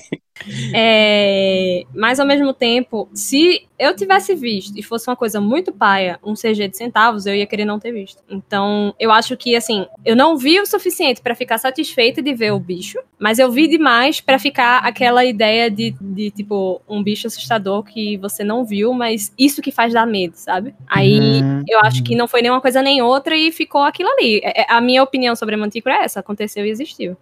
Mas a cena, a cena é muito legal. Ô, ô, gente, enquanto magizoologista que sou, porque me importo muito com as criaturas, eu queria aqui trazer a questão que é como a mantícora trabalha e como funciona Ergstag. É assim que fala o nome da prisão? Ai, amigo, deve ser, nem reparei como que eles falam. Eu acho que é, é esse o nome. Enfim, a prisão, né? Porque tem aquele. E tem todo esse sistema de. Primeiro que. as Vagalume pessoas morrer, podem- né? Vagalumes, né? Eu fiquei assim. a- é, primeira vez que vemos pris- uma prisão, né? Porque, de fato, porque assim, apareceu Azkaban, mas nada acontece, né? Tipo, dessa vez nós estamos realmente vendo ali a prisão e tal, e tudo mais. Vendo da parte de dentro. né? Isso, Azkaban aparece mais ampassando. E aí, eu, isso me chama atenção, porque daí é um lugar que permite visi- visitas, como prisões permitem, né? Então, isso me fez questionar. Azkaban permite visitas, mas enfim, é Permite, tanto Permite. que o Cornélio Fudge Permite que lá ninguém e... quer ir pra lá por causa dos. dos É, dementadores. você né? pode ir se tiver afim. Tanto que Mas o Fudge tem- vai visitar o filho. Ah. Exatamente. Tem uma, um prop do filme, eu não sei se foi cortado do filme ou se tá lá em alguma cena de alguma forma, que é uma carta que o Dumbledore escreve pro Vogel pedindo pra deixar o, o Newt entrar na prisão. Ai, nossa. Então talvez não, se, Isso, não, não isso possam é qualquer uma pessoa. coisa que não deveria ter sido cortada, né? Não, e, e ele deixa o, o, o carinha lá, deixa Newton entrar naquela intenção, né? De que ele não voltasse. Então, assim, É. Então, amiga, isso, isso é o que eu queria trazer. Obrigado por puxar, porque é, é bizarro, né? Ele entrega uma lamparina com vagalumes para o Newt. E a prisão é para você manter os presos presos. Mas daí, se essa lamparina se apaga, o- a mantícora ataca e mata essa pessoa. É, e ela veja pode só. matar o visitante. Eu fiquei Amigo, muito mas. Surpresa, Eu- amigo. As prisões no mundo real são assim também. é, então, eu acho que é uma visão bem, embora seja uma visão exagerada, né? Porque a gente tá falando de um universo mágico e tal, e ele tem que ter uma cena de tensão, de ação, de perigo e tal. Uhum. É, nenhuma prisão é feita para manter as pessoas presas, na verdade, né? Tipo, é, é feita para fuder com a pessoa, isso sim. Então, não, não- eu acho que não, apesar dessa extrapolação, eu acho que não foge muito da ideia de prisão, não. Até Da dos realidade, próprios né? da realidade, mas até mesmo do próprio mundo mágico, cara. Então, se Uhum. for pensar em Azkaban, não é muito diferente. Não é, não é, não é reabilitador, né? Não é, não é De educador. jeito nenhum. Ah, sim. E é. assim, Reparador. Ai, essa palavra. Não, então, mas veja, eu tava pensando enquanto o, o falava, porque assim, por mais que pareça, querendo ou não, meio que conveniente que a mantícora estivesse lá, se você parar pra pensar, Azkaban é protegido por criaturas, que são os dementadores. É, É. Gringotts é protegido por dragões. Tipo, querendo ou não, criaturas mágicas são usadas como guardas, e talvez seja realmente mais relevante do que E é uma parece. coisa que já foi estabelecida antes, né? Ô, filho, eu só tenho uma coisa pra dizer pra você. Se a mantícora come o prisioneiro, ele não vai fugir de lá. Ele vai seguir preso. Nossa. Não tem como você fugir se você estiver morto, né, amiga? Se você virou Então, bosta gente, é, é que tem, um, tem uma história, né, por trás dessa prisão que parece que essa seria tipo uma prisão de segurança máxima, de, de, de, de prisão perpétua, assim, Que ninguém que- nunca fugiu, né? que é, oficialmente o governo da Alemanha tinha extinguido, né? O governo bruxo da Alemanha. E aí o, o, o Dumbledore até chama, ah, eles mantêm aquilo lá em segredo como seu, seu, seu quarto de hotel. Alguma coisa paraíso, né? Não lembro. O. Airbnb. É, o É. próprio Newt fala, né? Ah, mas essa prisão foi desativada. Ele fala, Então, Ah, então Acho uma que não é uma prisão normal, é uma Que prisão. funciona por baixo dos panos, né? Por debaixo dos panos. É uma, é, uma, é uma- não é uma prisão oficial, é uma prisão oficiosa. É o doicode, né, gente? Isso. Eu, eu acho que é esse o paralelo, assim. A, a, a Alemanha bruxa, ela já deve estar passando pelo que a Alemanha trouxa vai passar daqui a pouco. Na, Ai, que pesado! na cronologia do- da série. Sim, é, mas isso foi um paralelo que eu já tinha. Eu achei que era proposital, inclusive. Não, acho que é. Inclusive, é, a gente falando sobre isso, podemos ter uma uma ideia do que, que os próximos filmes tipo estão querendo, né? É, acho que o quarto vai ser bastante focado ne- nessa política nazista, assim, sabe? Do, do Grindelwald. Se deixarem, né, a Rowling fazer o que ela Ah, quer. mas eu acho que isso aí vão querer, sim. Acho que o pessoal gosta, sabe? De, de, desse tipo de analogia. Você vai gostar, né, O amigo? Peter. Ah, o Twitter não tá gostando. Não, você, ô Renato, você tá sabendo que o novo argumento dos haters é que o vilão de Animais Fantásticos quer parar o holocausto e os heróis estão querendo fazer o holocausto Hã? acontecer? Hã? Como assim? É isso mesmo. Inclusive, é- Por quê? Porque no Faz segundo. muito sentido, porque se o Grindelwald matar todos os trouxas, não tem como ter Não tem, não tem nazista. Não tem Ah. nazista. Exatamente. Não, mas a lógica é porque no segundo filme o Grindelwald mostra uma, as é, imagens do holocausto, né? E fala: Olha só do que eles são capazes, a gente tem que acabar com isso. Ai, e as pessoas Deus. caíram no Aí como é que a gente acaba, como é que a gente acaba com isso? Acabando com eles. Gente, A gente achou que E- o Johnny Depp não tava conven- convencendo, convenceu, Convenceu. até o, o- o telespectador hater. Inclusive, eu tinha E- tido até uma impressão de que na cena, na primeira cena que eles estão na Alemanha, o Jacob, ele fica meio opa, porque poderia já estar rolando alguma coisa. O, o Partido Nazista, ele foi, fo- ele foi fundado em, do- em 1920, né? Eu acho que tanto o Jacob quanto a Lely. Os dois ficam meio assim. Tanto que o, o, o Teseu precisa falar que eles estão com ele. Quando eles é vão passar por verdade. lá. Exatamente. E, e, assim, Jacob, ele tem nome de judeu, né? Ele- Inclusive, eu ele achei- Nova Yorkino em 1920, Sim, gente. eu acho. E quando aquela. A Edith, né, vem falar com ele que ele é um homem muito distinto. Ai, gente! Eu, quando ele isso é fala J.K. o nome dele, eu achei que ia rolar alguma coisa. Sim, com certeza, porque é um nome de judeu total. Então, sabe o que eu acho? Que talvez no mundo bruxo seja. A segregação seja com os trouxas mesmo, sabe? E aí, por isso que o Dumbledore dá a varinha pra ele, pra ele ir naquele lugar. Nossa, muito da hora. É, é, eu não tinha parado pra pensar, essa, é, tipo, que o Jacob é judeu, né? É verdade. Então, É um Nova Yorkino, né? bem capaz E a que... Ah, é verdade. Goldstein, é verdade. É, Então, assim, bem capaz, né? Que, que tem alguma coisa a ver o quarto filme com isso. Não, não O- duvido, sabe? Eu não acho que é Seria- à toa que eles são todos judeus, os principais. Sim, É, sim. Até porque acho que foi muito por causa disso que é, o primeiro filme ele se passa em Nova York, né? Pra trazer essa galera de lá. É, inclusive, eu fiquei tendo altas viagens sobre a, a varinha lá de, de Snakewood, mas não nada aconteceu, feijoada, né? É. Não. Eu queria deixar uma mensagem para o Twitter que é: se o Thanos tivesse dizimado metade da população, talvez Putin não estaria fazendo o que está fazendo agora, viu, Twitter? Nossa, Dani, é, é brincadeira, viu, Twitter? não é brincadeira, não. Ai, Twitter adora reclamar do que lhe convém. É verdade? Eu amo a entidade Twitter. É, é que é a- um, um aumento da entidade vocês, né? Isso. É, Ai, assim, vocês, hein? Vingadores estão errados, então, é isso, né? Gente, vamos falar de uma próxima criatura que também não foi criada pela J.K. Rowling, e por isso ele não tem propósito na trama, que é o Wyvern, aquele. Amigo, eu amo a Wyvern. É, é- em português é Serp, né? Ele é o que resgata o- e leva o Newt desacordado no começo do filme pra o logo do filme. Tá, tá, tá. Ai, que sabor.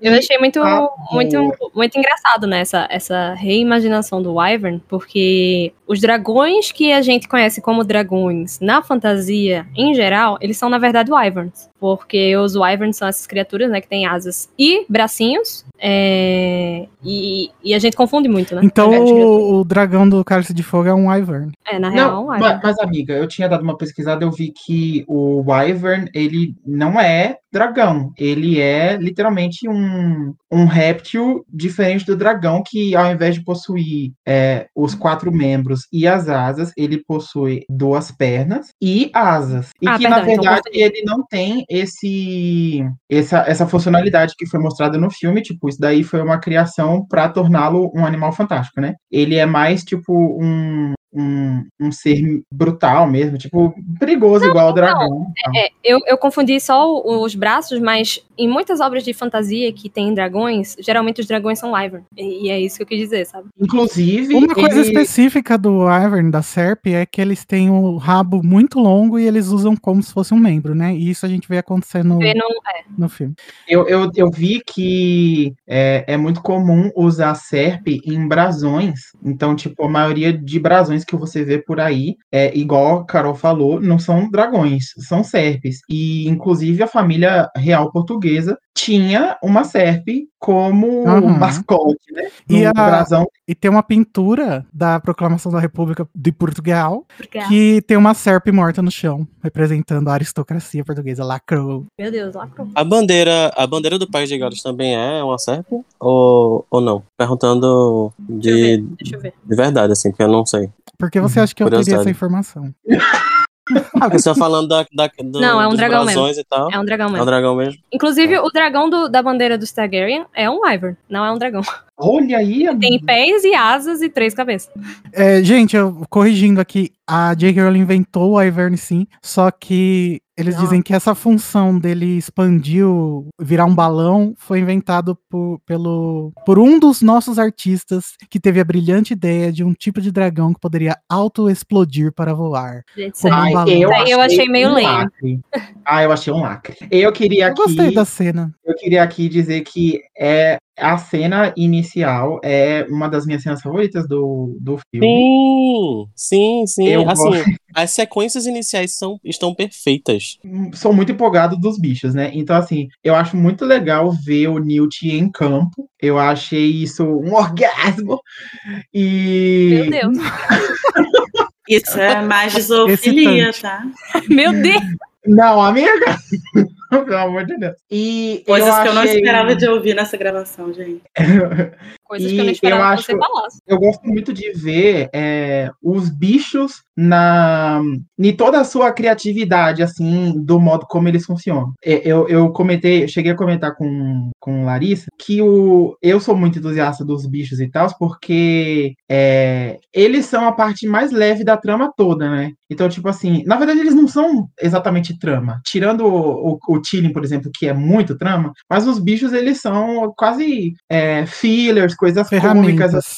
Ferramentas, é. Eles são bem utilitaristas, né? Vamos falar Ah, não chama, não chama. ma- Mas, é, não chama de ferramentas. Mas a gente vê isso em Harry Potter, quando, é, quando Hagrid mo- mostra lá os, os explosivins, Draco, ele, a primeira coisa que ele pergunta é o que é que eles fazem. Quando o Neville mostra a escrofuléria. É, mas isso é uma Ele crítica, também né? pergunta o que, é que ela faz. É, exatamente, isso é uma crítica. E, e, e eles são essa parte leve de toda essa narrativa que tem uma coisa muito profunda por trás, né?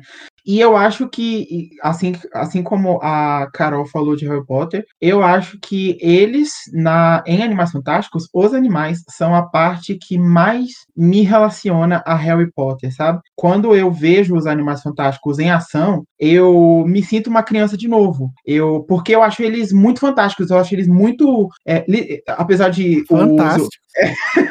é, a, es- a escolha, a escolha foi meio podre de palavra, mas é que é literalmente isso, sabe? Tipo, é, é uma doideira, é uma viagem. Então, ver o Ivan, tipo, que é um bicho minúsculo, daí ele se expande que nem um balão e começa a voar, que nem um balão. De repente ele murcha e abre umas asas do tamanho de um dragão, assim. Eu fico, como que alguém pensa nisso, sabe? Tipo, como que JK. Tudo bem, nesse caso não foi JK, foi um lacre aí de um artista. Mas eu dou esse mérito, apesar de não ter sido da JK, porque é uma- é, são coisas que me fascinam demais. É tipo, é o, é o momento onde você pode pegar o, a, a criatividade e extrapolar ela no filme. É, e criatividade é uma coisa que me lembra muito J.K. Rowling, me lembra muito Harry Potter, sabe? Então é por isso que eu fico muito fascinado. É isso que me fascina no, no Okami, por exemplo, que o bicho se expande pra caramba, mas também se se, se faz pequeno Diminui, né? é, para caber nos espaços. E eu fico, mano, do nada alguém conseguiu pensar numas maluquice dessa, sabe? Eu acho isso fascinante. Sim, sim. Mas o, o Ivern, ele é uma criatura mitológica, né? Que foi adaptada aqui pra ser Isso, usada. exato. E aí eu acho muito legal, inclusive, é, é, essa, uma essa adaptação é, porque eu, eu fui pesquisar porque eu gostei do bicho, e daí que eu percebi que ele não tem essa coisa assim, tipo, ai, eu- é- ele literalmente tem a forma de um balão, né? De ar quente. Então é Sim. tipo, Tia Guida corre aqui. é, tinha guida. Então, tipo, ele não é assim. E é muito legal ver a, a, a história, a- as lendas, a- o mundo como ele existe, só que transformado para o filme, né? Para, pa- trans- na verdade, transformado para o mundo da JK. Eu, eu sempre gosto muito disso. Gente, além desses bichos, a gente tem os nossos queridíssimos, o Pelúcio e o Pickett, que nesse filme eles se juntam como um time para salvar os irmãos Scamander, mais especificamente o Teseu, né? Uhum. Eu gosto muito deles, eu amo eles, eu vou protegê-los para sempre. E pra mim, Tem se for filho, ter né? eles, se for só pra ter eles que chamam Animais Fantásticos, pra mim já tá. já tá o suficiente, né? Pra mim também. pra mim também. Se aparecer só os dois, Os também já tá ótimo. maiorais não tem para ninguém. Eles são ótimos. E eu, eu adoro eles terem assumido essa, esse manto de duplinha. É, Aham. liter- é nesse filme, é, tipo, no filme passado a gente tinha núcleos de personagem, né? Então tinha o, o Credence com a Nagini, e daí o. A o novela do Manuel Carlos. É, literalmente essa coisa novela. E aí, pronto, agora os próprios animais na trama têm o próprio núcleo deles, e eles vão fazer coisas independentes, né? Isso é muito legal. Outro bicho que volta, só que ele não estava em Animais Fantásticos, ele estava em Harry Potter, é uma fênix, que a gente descobre nesse filme que é também do sexo masculino, né? Então, Você acabou de misgender. a gente ainda. Não, a ave fênix, que é do sexo masculino. Ela. Ele, a gente não sabe se ele é o Fox. Eu imagino que não. Acho que cada Dumbledore tem a sua. Espero que não, inclusive. É, eu acho que seria achar meio, muito... meio bad se for. Vai, ia ser igual Eu Always. também acho. É, ia ser podre que nem o Always. Eu acho que o Fox vai aparecer no, Ai, seria Aparecer top. aonde? no, Travou aqui. no último filme, no último filme, perto do duelo começar. assim. Amém. Ai, Amém. Deus amiga. abençoe. Vai chegar cantando, Essa é a fazendo. minha teoria. Não, É. Morrendo.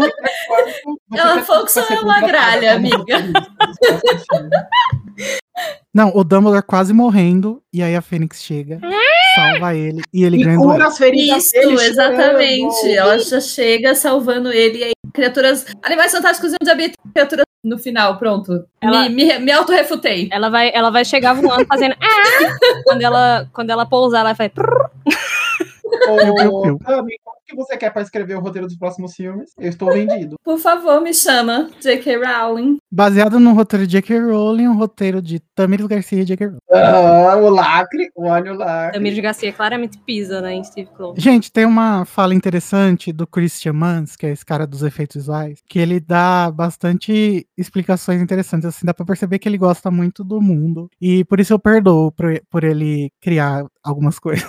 Então ele diz: A gente queria dar a entender que a Fênix está chegando ao fim do seu ciclo de vida, por isso é menos vermelho e vibrante, e muito mais cinza do que vimos antes. Gente, eu isso. brasas saindo de suas asas que soltam cinzas no voo. É basicamente o mesmo design visto nos filmes anteriores, mas num estado mais deteriorado. A Fênix é o Benjamin Button, caralho. A Fênix vive cinco anos, men- menos que um papagaio. Ah, mas ele vive e, É, e mas vive e morre também- várias mas- vezes, né? Então, É, eu não Mesmo achei assim, que era ruim isso. Aliás, a gente justamente vê a podre. Fox morrendo já no primeiro Mas ela não, ela não morre. é, ela morre de velhice, mas a gente não sabe quantos anos, né? Que ela demorou pra morrer. E É, depois ela sabe. fica vivaça de boinha. Então, Segundo, terceiro, quarto, quinto, sexto. Ela fica cinco Então, anos lá vivaça de boa, tranquila. Ela pode ter morrido Não, é, a mas verdade é que eu vou usar a frase do Igor, que eu não sei se eu vou usar certo, mas que é, como é que é? Ausência de evidência não é evidência de ausência. Lacra muito É, cara. Tipo assim, como que a gente vê em Harry Potter é, a Fox morrendo no segundo livro, mas a gente não viu quando que ela renasceu antes disso, pode ser que tenha sido cinco anos. E como a gente vê ela renascer no segundo e morrer no sexto, e morrer no sexto não,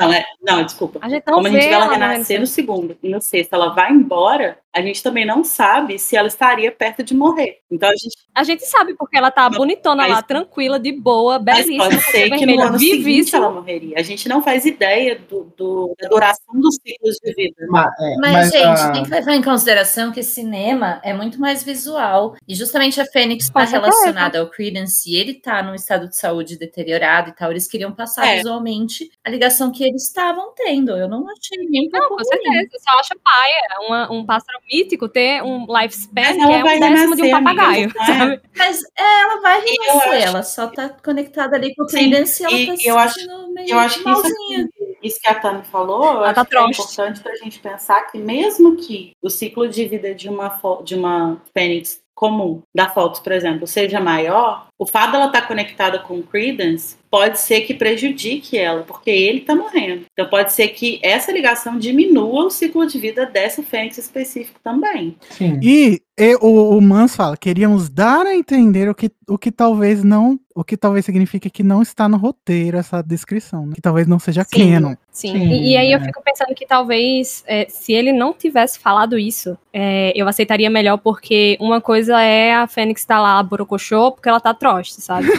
Outra coisa é a Fênix tá lá, não, tô, tô morrendo porque ele tá cagado. Ah, mas ele pode estar também falando besteira, né? Ah, tá chegando Espero, ao fim né? do ciclo, mas na verdade ela só tá borocochô. Mas, gente, ao, ao contrário do que a Tami disse, que o filme é uma coisa visual, não, Tami, o filme é uma coisa audiovisual. E aí eu tenho uma resposta para esse problema, Eita, que porra. seria, se o David Yates fosse um diretor corajoso, Não se é. ele fosse um diretor criativo, se ele fosse um diretor visionário, ele teria criado um icônico som de canto de Fênix triste. Nossa, seria lindo. Caralho, Igor, lacrou. Meu seria Deus. total, seria É. tão lindo. Aliás, ele não criou em momento algum É, canto da... Eu estou muito triste com isso.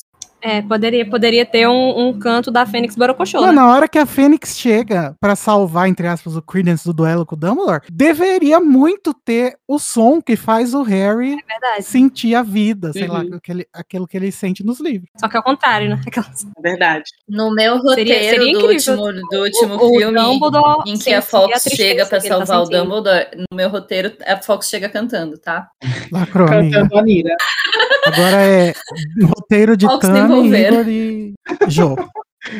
Mas, gente, eu fico com como, como essa Fênix tá no, no filme, né? Porque eu achei. Assim, como tudo que envolve o Credence nesse filme, eu achei O ampassando, pinto dele também foi, né? Eu, eu fiquei foi prejudicado. prejudicado. Sabe por é. que, que eu fiquei triste com a Fênix ser assim? Porque eu tinha pensado, bom, vai sair o filme e até o final do- da quinta temporada da Casa Elefante já vai ter imagens boas da Fênix pra eu poder usar na capa do episódio.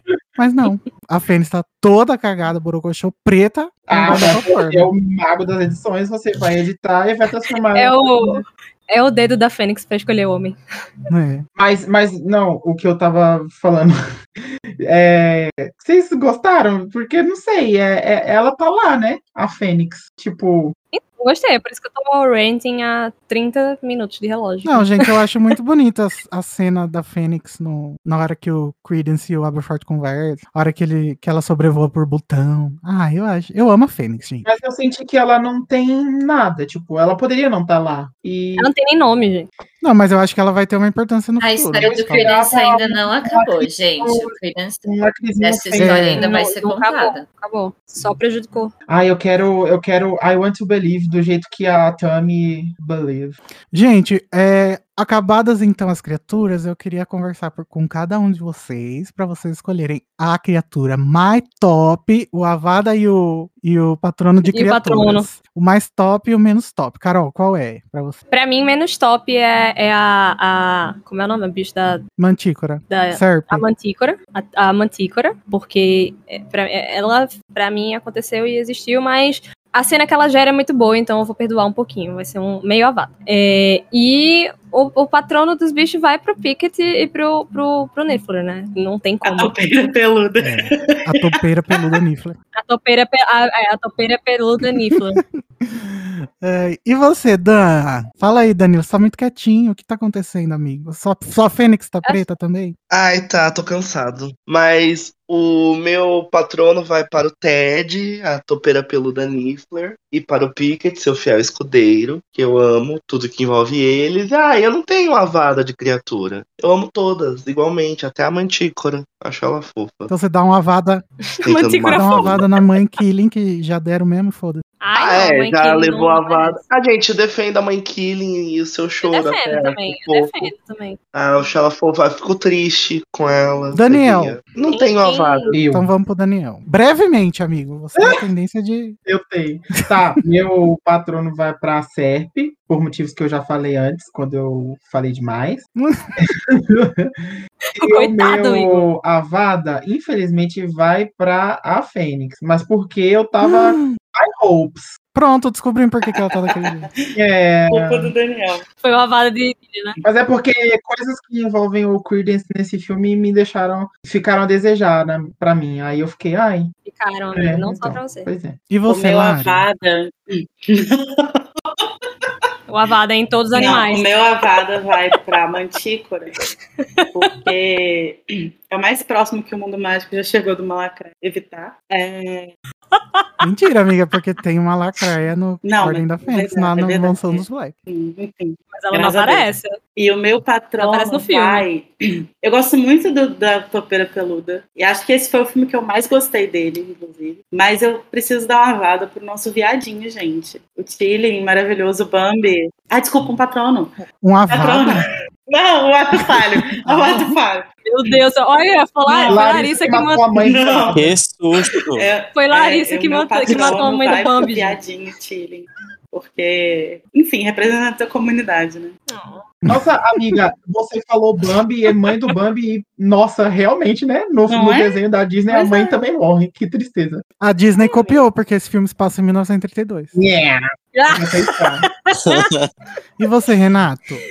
Ah, meu patrono vai pra protagonista, É. né? Pra Tilling, pra Killing, sei lá. É, nossa, eu achei muito bom. Eu achei que, que de fato foi maravilhoso pra história. Fez a história andar. Ah, eu acho incrível, assim. A Vada, acho que tem muitas opções, né? Mas eu daria, acredito que pra Serp. Desculpa, mas eu achei meio conveniente. Daniel morreu agora. Acabou de cair morto. Pois é. Mas é assim, a Mantícora tá lado a lado, lado a lado por causa é, da tela completamente escura da exibição. Coitada, Esse Mantígora não Avada talvez seja pra só isso mesmo. Esse avada é pro cinema, né? Qual que é o nome do cinema? Não, não fala isso não, depois a gente vai ter É que fazer nota de esclarecimento. Não é isso? Oi, Otami, e você? Ei, eu não sei, eu não consigo dar uma vada pros bichinhos. O, o meu patrono vai pro Tilling, lindo. Killing ou Tilling, não sei, tô falando cada hora de um jeito. Mas lindo, fofo e perfeito, que eu adorei a introdução desta criatura. E o Avada, eu acho que, sei lá, vai pro, pro, pro Tilling zumbi. Olha, é. Falecido. Foi boa, foi o, o- Nossa, é verdade. É, é. Tadinho. Ele já É é, uma zumbi, levou uma Gente, eu, eu quase não consegui assistir aquela cena. Fiquei muito. É uma Avada pra morrer de novo, zumbi. É horrível mesmo aquela cena. É o Tilling infere, Ai, porque não tem zumbi nesse mundo, graças a Deus. É o. Tim Ferry. É, e a- o meu, então, eu, eu também vou dar o patrono pro Tilling. Eu fiquei muito mal, gente, com aquela cena inicial, tá? Do filme. Eu acho que na segunda vez que eu for assistir, eu vou fechar meus olhos lá, nessa cena. Muito difícil pra mim, foi complicado. Se imaginei com a mãozinha assim na frente do rosto. E o Tilling zumbi, tadinho, gente. Ai, ai, e a mamãe, todo mundo. É muito complicado, né? Porque é só um bebê, cara. É apenas um é. bebezinho. E o meu Avada vai pra Mantígora, porque eu odiei o look dela. Eu achei que ela tá muito look. animal de verdade. Ela tá parecendo um caranguejo quando é neném, e quando é grande tá parecendo um caranguejo gigante. Não gostei. Queria- E, e a Mantícora, no livro do Newt, tem cabeça de ser humano. Cadê? Nossa, sim, amigo. Realmente, a Mantícora tem um outro visual. Era pra... Não era pra ser diferente? Então, mas é que eles têm. Aí é o David Yates, né? Ele tem esse negócio que ai, tem que parecer com as coisas que a gente já conhece, senão não tem conexão. Ah, Foi ele que Yates. mudou o, o Okami, né? Porque o Okami era pra ter perna. Não sei. Cansado, exausto. O Okami era pra David. Exausta do Peter Yates. Tomara que ele encontre um projeto muito legal lá na Sony e fique lá pra cima. Gente, a gente pode falar da viadagem, porque daqui a pouco eu tenho que ir embora. Vamos falar da viadagem. Gente, o filme começa já botando a pica na mesa, falando: eles eram Ué? apaixonados, eles têm uma coisa a resolver, eles estão tomando um cafezinho bem gostoso. Aí acontece uma coisa estranha, que é pega fogo em tudo, que não é explicado no filme. Mas vamos falar sobre a viadagem primeiro. É, o que pega fogo é a relação deles, Igor Moreira. É, É bem apenas uma representação visual do fogo no cu, né? E vira cinzas. Gente, a gente Que é passou. o estado que estamos agora. A gente está desde 2007 se perguntando: tá, o Dumbledore era gay e era apaixonado pelo Grindelwald, mas e o Grindelwald? Ah, meu amigo. E aí, em 2018 ou 19, não lembro quando saiu o, o Blu-ray de Crimes de Grindelwald, a J.K. Rowling falou: não, eles tiveram um relacionamento. E aí a gente ficou, então tá, cadê? Cadê? É. Quero bundinha. Relacionamento tórrido. A bundinha a gente sempre recebeu do, do, do Jude Law, né? Ele nunca ficou devendo Mas ela essa, tá né? sempre escondida atrás das roupas da Colin Atwood, que não cansa de errar. É, devia ter colocado uma roupinha mais apertadinha. Depois que ela ganhou aquele Oscar dela, né? Ela realmente não, não tá se esforçando mais. É, É. mas... Mas, Lari, você como uma representante aí da, da LGBT, né? Que fala? O que, que você A achou? única, né? A única nessa A gravação. única presente É, A única nessa gravação. Eu Ela sou é da galera hétero. GLS. Eu sou cis, hétero, magro, branco. E Pode falar. Então, Então, e cristão. Inclusive, vou abrir uma, uma célula Célula neonazista, Em tá? cinco anos. Daqui cinco anos. Não, é- daqui a a cinco anos. Pode ser antes, pode ser. Lari, como você se sente com a representação do homossexualismo no blockbuster Animais Fantásticos Segredos do Dumbledore? Gente, eu tô muito emocionada de a gente finalmente poder falar sobre isso, porque é isso que você falou, Igor. Tipo, a gente especula sobre isso há 15 anos, sabe? Tipo, e eu não sei como foi pra vocês, mas pra mim, desde aquela entrevista que a Rowling falou, do Dumbledore ser gay e tal, que pra mim é uma das das coisas que eu mais queria ver, assim, sabe? E ao mesmo tempo eu tinha pouca esperança de, de realmente ver representado na tela. Então, é tipo 15 anos de espera que finalmente Em culmina. Azkaban. Exatamente. Eu esperei 15 anos em Azkaban. É, culmina Tirando no Brasil, que seria pior. com muitos dementadores aí, dementadores inclusive no governo. É, e culmina num filme que eu achei assim majestosa a representação, assim, eu acho é, muito delicada, acho muito bonita a forma como se fala sobre isso, porque tipo, em momento nenhum é uma questão ele ser gay, né? A questão é ele ter se apaixonado por quem ele se apaixonou, tipo assim, meu irmão, né? Que dedo podre é esse, como diz a Carol. A Mas questão é ele ter virado um nazista, é, um fascista por conta do boy.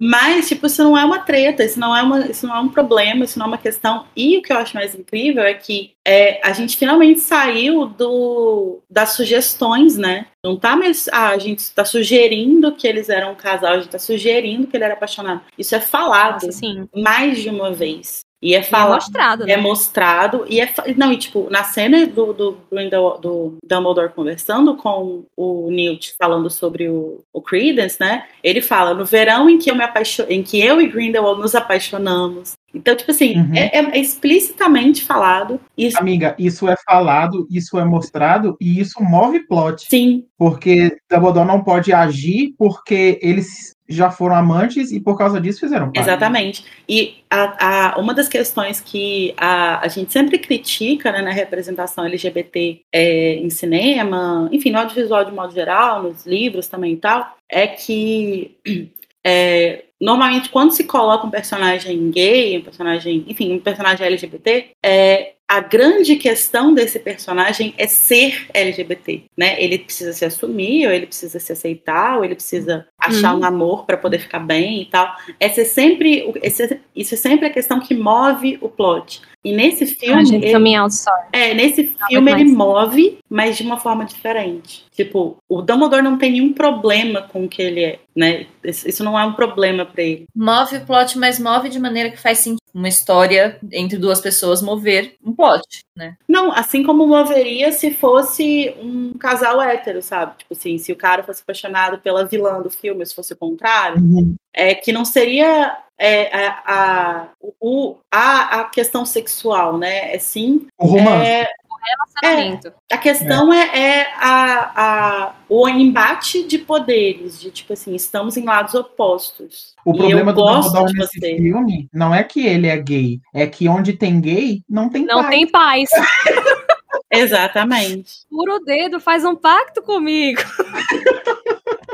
Eu gosto muito de. Eu, eu, eu concordo com o que a Lari falou. E eu gosto muito do da homossexualidade e da homoafetividade desse relacionamento não serem centrais no conflito do, da história do filme, né? Que é um problema que eu vejo até em liv- livros independentes, assim, que se dizem, nossa, muito representativos. Porque as pessoas elas acham que pra falar sobre isso, só falando dessa forma meio do coming out, assim, do, do coming of age, mas só que coming of gender, sei lá, coming of sexuality. E eu, e eu já cansei, sabe, disso. Eu acho que é interessante em filme adolescente, porque faz sentido, né, nessa época que a gente Ai, out. não, nem filme adolescente, já tem tanta coisa aí, cara.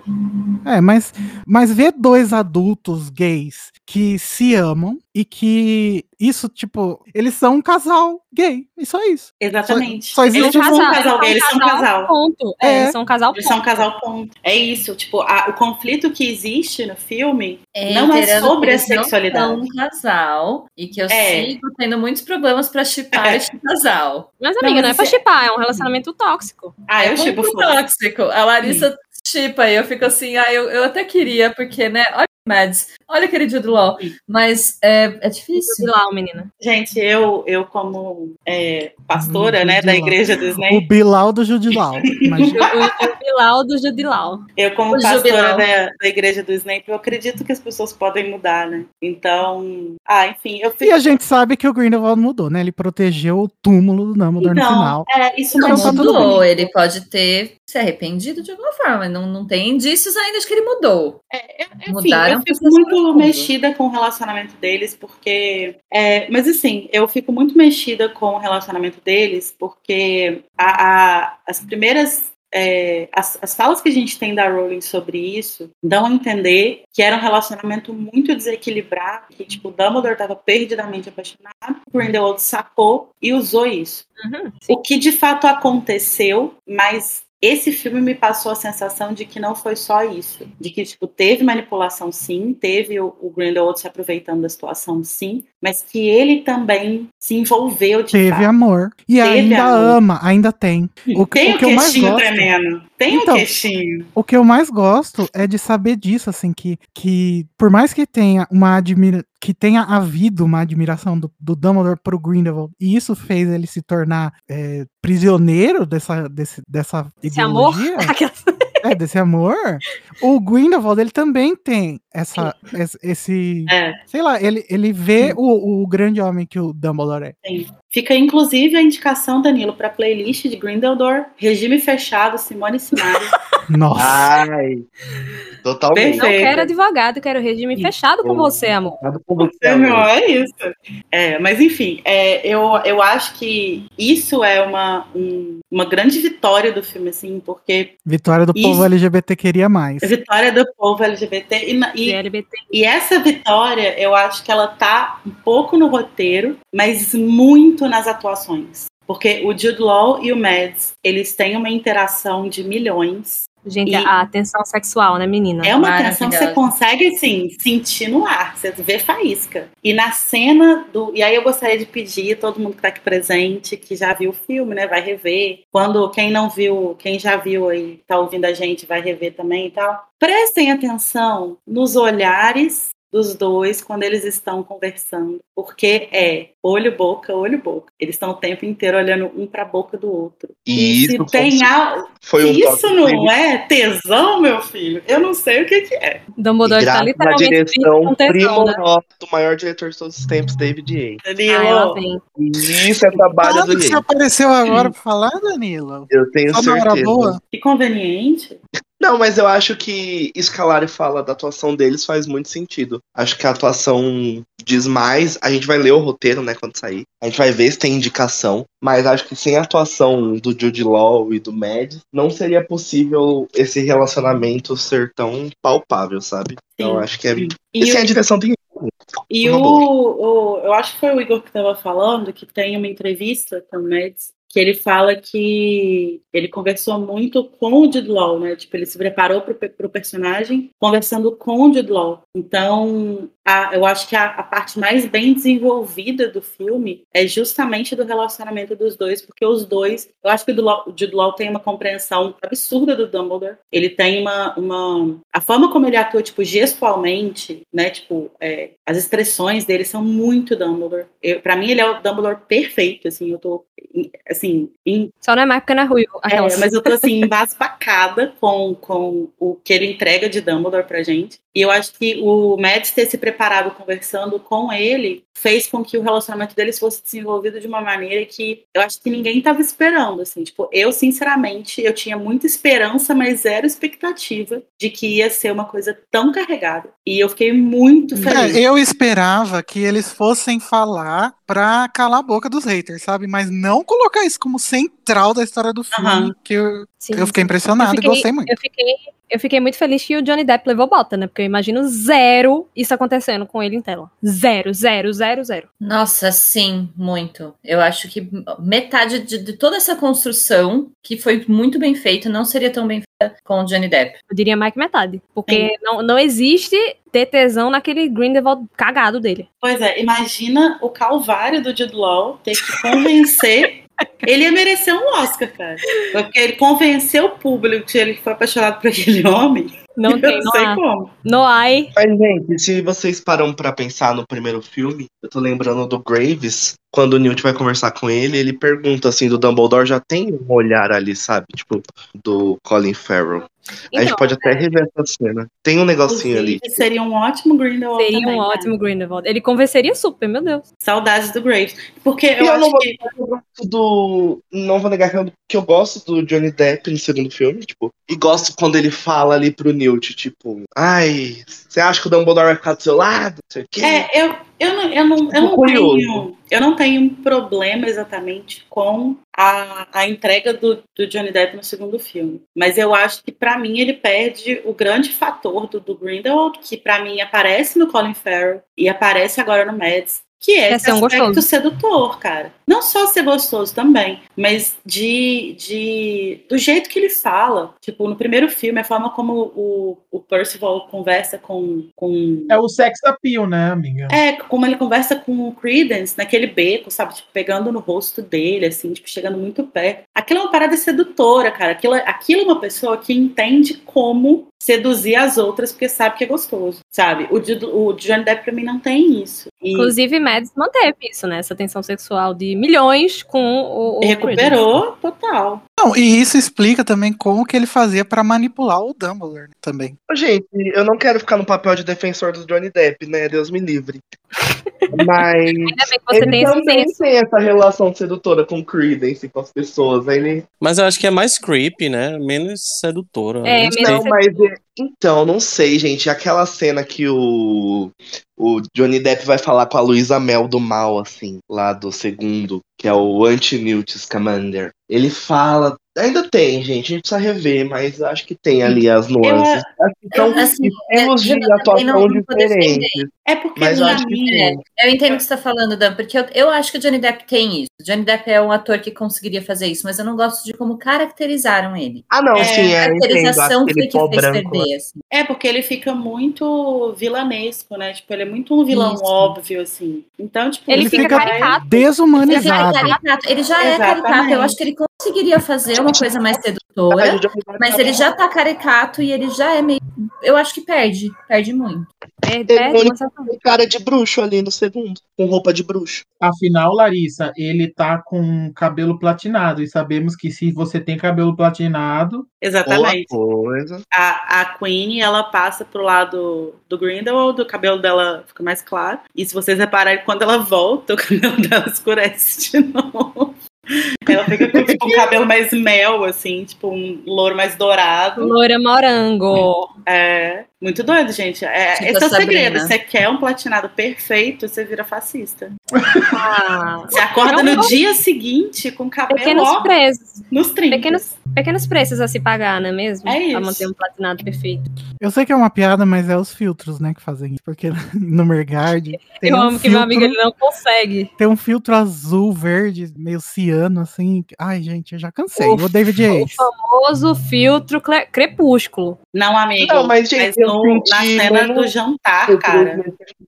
Na cena do jantar, ela também tá assim. É, não, não tem como. Tem cenas que não tem como ser o filtro, que é realmente. É, é- Não, mas eu queria, eu vou aproveitando que o Igor puxou o filtro, eu acho que esse filme tem menos filtros, tem a fotografia dele é mais bonita do que dos dois anteriores. Ah, eu mas gosto muito da fotografia do primeiro. Mas o. É porque Não, ele é mais colorido é também, né? primeiro, mas eu acho que ele tem momentos, assim, por exemplo, no apartamento, no primeiro filme, quando você entra no apartamento, tipo, é tudo muito real, assim, tipo, tem uma luzinha quente ali na cena do jantar. E é lógico é pra dar o clima.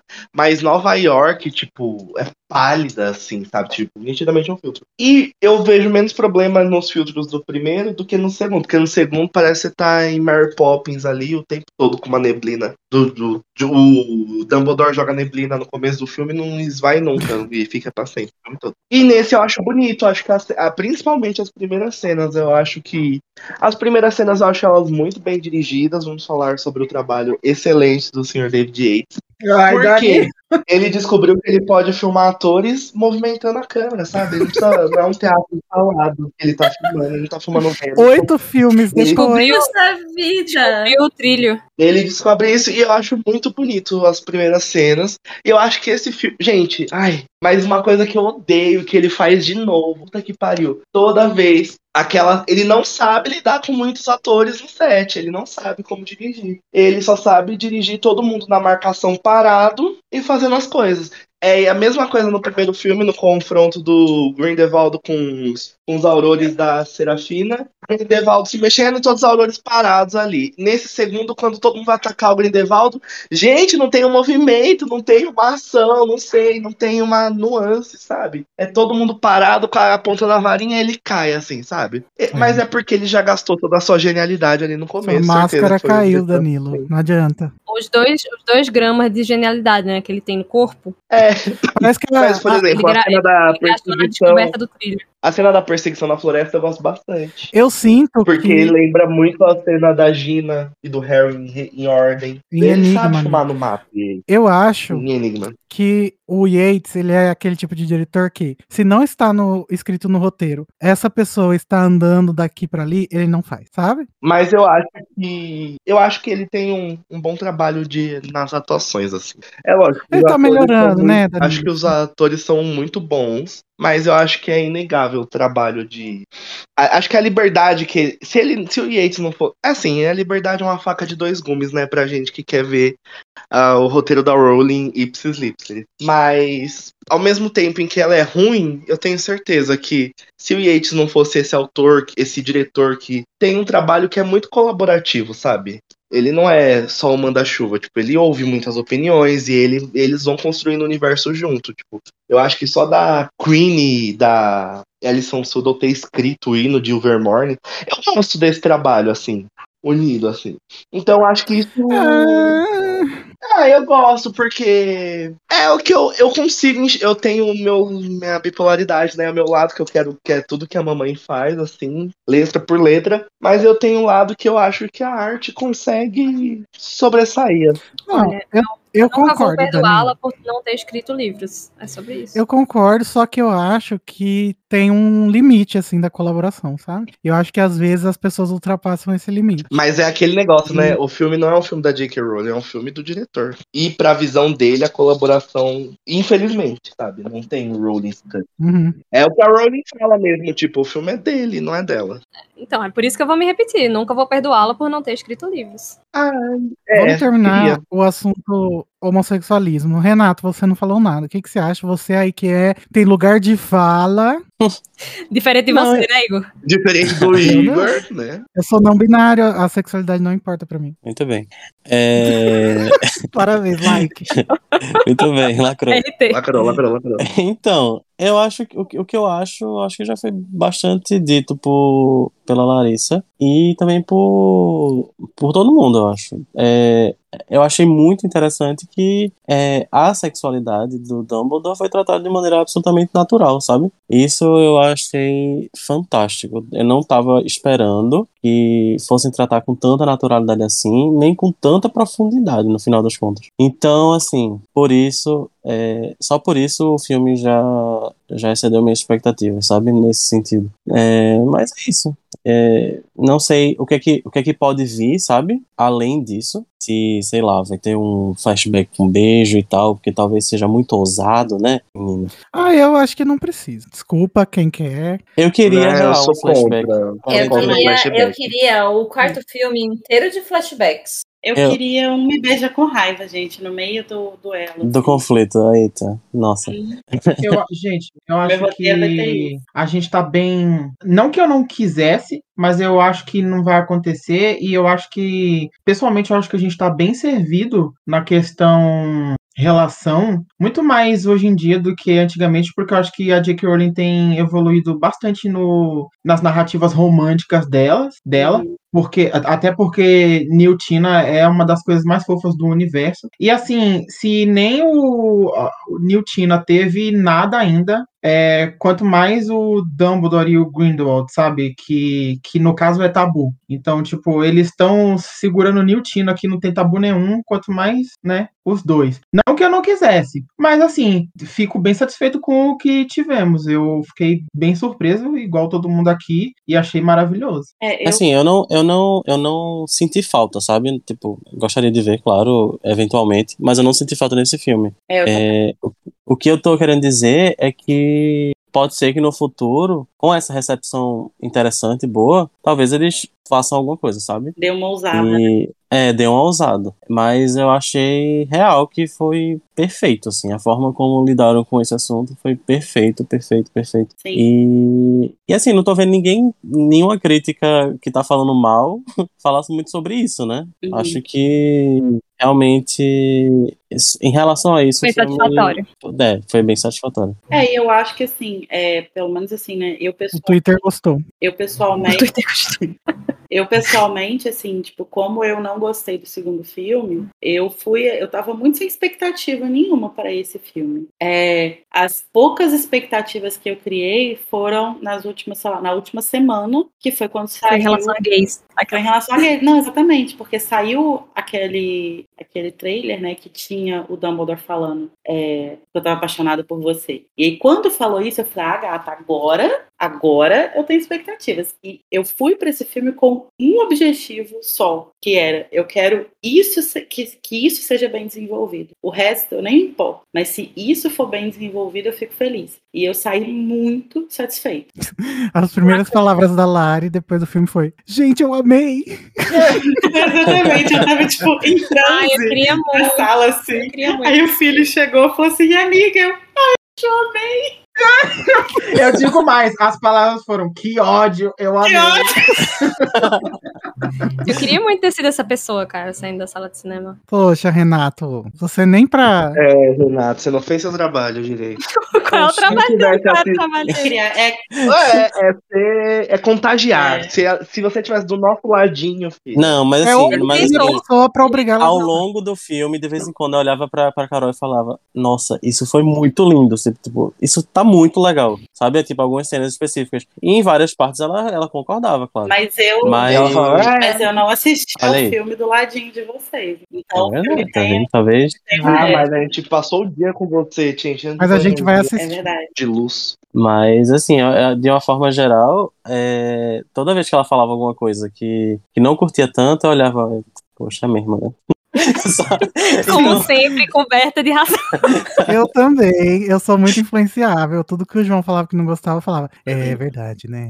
Mas é porque tem muita coisa realmente bonita e legal, sabe? Mas Eu achei- muito. Eu achei aquele aquela batalhazinha de, da, da Lely com Lely. e o Teseu. Nossa, muito bonita, né? muito legal, bonita. tipo uma sequência muito arretada que a gente não via, não de via, verdade. é, que a gente não via desde sempre, sabe? Ai, amigo, agora que você puxou Lely, vamos falar de Lely? Vamos falar de Lely. Tem Vamos tem falar um- E nome Lely continua no espectro LGBT desse podcast, né? Porque Sim. já que a lagarta Quem não tá pegou? pegando a Tina, ah, gata. Não, gente, tá pegando. E Tá, pegou sim. muito, é por isso que ela não tá nesse filme aí, é porque ela tá com vergonha de Ela encontrar o falou, eu sou amiga íntima É. Tina. E aí puxa ela, Mais que irmã. puxa ela pela mão para o casamento. O Newt Ai. moscou, né, gente? A verdade é essa. Moscou, Moscou. perdeu. E assim, deu ainda o azar de moscar no momento que uma gata da Ah, Lely é. tava chegando, sabe? Fazer o quê? Nossa, se, nossa, se ela, se ela ele quiser tem que dar fazer. licença, né? Falar, não, por favor, pode pegar. Fica à vontade. A Mary Poppins brasileira. inteligente, poderosa. A gata é tudo. Ela A Mary Poppins brasileira. É, Ela me. Ai, gente, mas eu preciso dizer, o sotaque dela é tá maravilhoso. perfeito, tá? Eu queria Tá. que ela falasse daquele jeito no meu ouvido. Inclusive, o, eu notei que o sotaque de todo mundo deu uma melhorada. A, a própria a própria Queenie, ela tá com um sotaque mais forte de, de, de Jersey ali. E eu achei incrível. Ah, eu, eu gosto muito desse aspecto desde o primeiro. Eu acho que no segundo se perdeu um pouco, porque até porque eles, os americanos, falam um pouco, né? Mas o mas do primeiro eu já percebi que tinha esse trabalho. Eu gosto muito. mais adotada, né? E obrigado, David Yates. Obrigado, Yates, por esse trabalho de direção maravilhoso. Só, só... Ai, meu Deus, Danilo. Ô, ô, ô, ô, Igor, derruba ele aí, por favor. Não, tadinho. Gente, vocês sentem na Lali uma coisa assim, uma? Sim. Não, também. Uma, uma coisa assim, uma coisa Hermione, sabe? Uma aura Hermione Z. Ah, sim. Sargento. Sim, sim. Porque tal qual Hermione. Pancha é muito bom, né? Gente, Eu a mamãe prometeu que a Lali ia ter destaque no segundo, ia ser como que ela falou, ela ia brilhar verdadeiramente E no brilhou, segundo. gata. brilhou, Terceiro, amigo. Brilhou, brilhou. No terceiro. Gente, uma coisa que esse. A gente precisa ressaltar, assim, apesar dos problemas de roteiro é, de, de- do Steve Klopp ter reescrito muita coisa, confia na J.K. Rowling, gente. Todo mundo ficou tendo ataque de pelanca. Ai, aquilo assim não é que, não é impossível. Gente, confia. Aliás, por falar em confiar na mamãe, Uma pessoa que, escre- que escreveu Relíquias da Morte, pessoa que escreveu Cormor Strike, sabe? Tem que confiar, gente. Ela ia saber, ela Opa. sabe o que tá fazendo. A gente que é trouxa. por falar em confia na mamãe. Eu e, sou trouxa. Ai, não dá pra ser Canon, etc. Eu queria comentar rapidinho. A passagem da Minerva, que não tem como ser mais Minerva. Ai, nossa, gente, perfeito. Nossa, eu amei tanto essa cena que a hora que ela aconteceu. Ai, eu gritei nessa cena, porque eu amo a Minerva, gente. Eu quero mais a O Minerva. Forte abaixando nos a cabeça filmes. e pedindo desculpa É. por ter chamado ela de Stupid Sod. E ela. E ela falando, dá nada não, menina. Não, ela fala Apology apology accepted. Nossa, Ai, meu Deus, maravilhosa. Dá nada não. Inclusive, é, eu só achei ruim porque ela parece É. tão pequena. Mas É. é. A atriz falou, gente, que ela estudou a performance da Meg Smith, que ela segura a varinha igual a Meg Smith, Oh, mesmo não Ai, aparecendo. que rainha! Não, é Gente, você- vocês vão ter que aceitar e engolir a mamacita Minerva. Eu vou segurar meus comentários sobre a Minerva aqui, porque da última vez que eu falei da Minerva foi um auê. Mas enfim. É possível, bom, não sei, né? Que talvez ela tivesse mais alguma cena, filme, né? Que foi cortado, e por isso ela fez um estudo tão aprofundado assim. Mas eu acho que a gente pode talvez ter esperança dela aparecer mais nos próximos. Acho que. Ô, gente, uma, A pessoa, uma pessoa que eu queria ver? O Dippet, porque aquele Aue é trouxa entrando na escola e o diretor não dá as caras. Queria. Eu queria ver o. Dippet, o, o Beans, mas eu não quero mais voltar pra Hogwarts. David Yates, tá bom. Ai, chega de Hogwarts. Ah, eu concordo, Chega. Eu odeio Hogwarts. Olha, eu, eu, eu digo mais. Chega de Red Chega, chega. Pelo amor Gente, de Deus. A música, nesse filme não a teve música Hogwarts, tema de Animais Fantásticos, a, a que toca quando o título aparece, é tão bonita. Usa mais, sabe? É tão bonitinho aquele toque. Chega de, de ir de vídeo Mas tema. Ouvindo a trilha sonora. Ah, é bonito, mas não é icônico, né? Não, é icônico. concordar. Ah, eu acho icônico. Eu acho icônico. Mas, gente, não, é, não tem melodia. Ai, sei lá. Eu, Ah, tenho- eu tá não, errado. É, não tô. Não, amigo, eu acho. Lembra que a gente comentou que tinha muitos temas do primeiro e do segundo filme?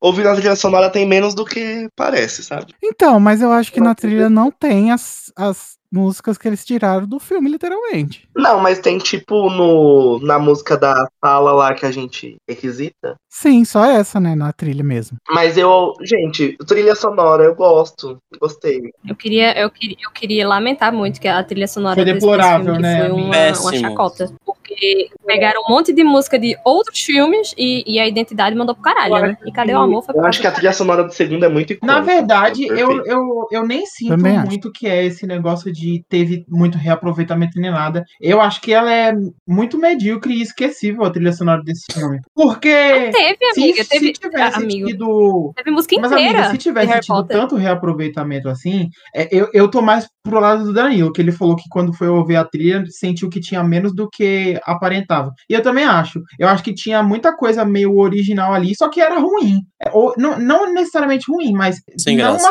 marcante, é sem graça, sabe? E porque se a, porque as outras trilhas sonoras Mas são as- muito as boas músicas- e e eu, escu e eu pessoalmente escuto elas regularmente. Então teria pelo menos me agradado só pela repetição. E nem isso eu consegui, sabe?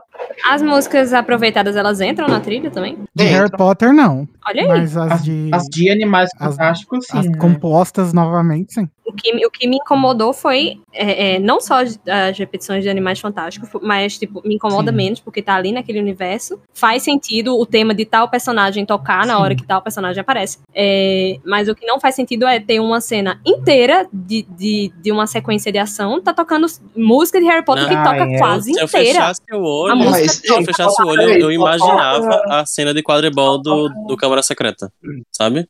Mas eu Meu acho que isso cara. toca em dois momentos, que é na sala lá e na depois É. quando eles abrem as malas, não é? Depois disso eu não vi mais. Sei. Na, na, na sequência do, do- da, da- das malinhas, né, da- das, das sete malas Potter, As, que a inclusive sétima é um dos, um dos- um dos meus grandes ranços, inclusive, desse filme. Eu gosto também. Toca Eu a música quase toda. Então, gente, é, nós vamos terminando né, essa conversa aqui, porque a gente ainda vai conversar bastante sobre esse filme agora. Ai, meu Deus! Eu, eu fico fazendo promessas e não cumprindo elas frequentemente. Mas eu acho que a É. gente pode, pode fazer de novo outro podcast. Depois de rever, sabe? É, tem, tem- foi, foi meio que umas primeiras impressões com spoiler, né, esse aqui. E aí depois a gente fala mais sobre as questões mais profundas, assim. A gente nem falou de botão, gente, maravilhoso. A gente nem Hum. falou do Brasil, nem Nem falou, falou da Vicência. A Vicência. Nem falamos de Vicência. We need to talk about Vicência. Gostosa. E nem falamos do Parque Laje, cacete. É o Parque Laje, gente. Ai, gente, eu amei. Eu, eu, e, eu, e, eu e Renato vamos ver pelo menos mais duas vezes. Vamos ver se eu mudo de opinião, né? Eu também vou ver duas ver dia 13 e depois dia 15 com todo. A gente vai Nossa, dia gente 13 e dia também. 15 também. Olha! Ai, gente, desculpa, eu já vi duas vezes, eu e o Danilo. É, Ah. Ai, meu Deus. Mas eu também vou ver dia 13 e dia 15, se Deus quiser, no mínimo 10 vezes. Não Jesus. Entendeu? Eu quero ver dublado uma vez também, porque. Ai, não. Ai, dia 13 eu vou ver dublado. Eu Será que a Maria Fernanda vai se dublar no filme? Acho que sim. Ah, é só uma Ah, A espero que única fala dela. Se pá, ela gravou em português e inglês. Mas é porque ela É fala só tão pouco. fala. É que ela É. tem uma fala, eu acho que estaria de boa dela fazer a É. dublagem.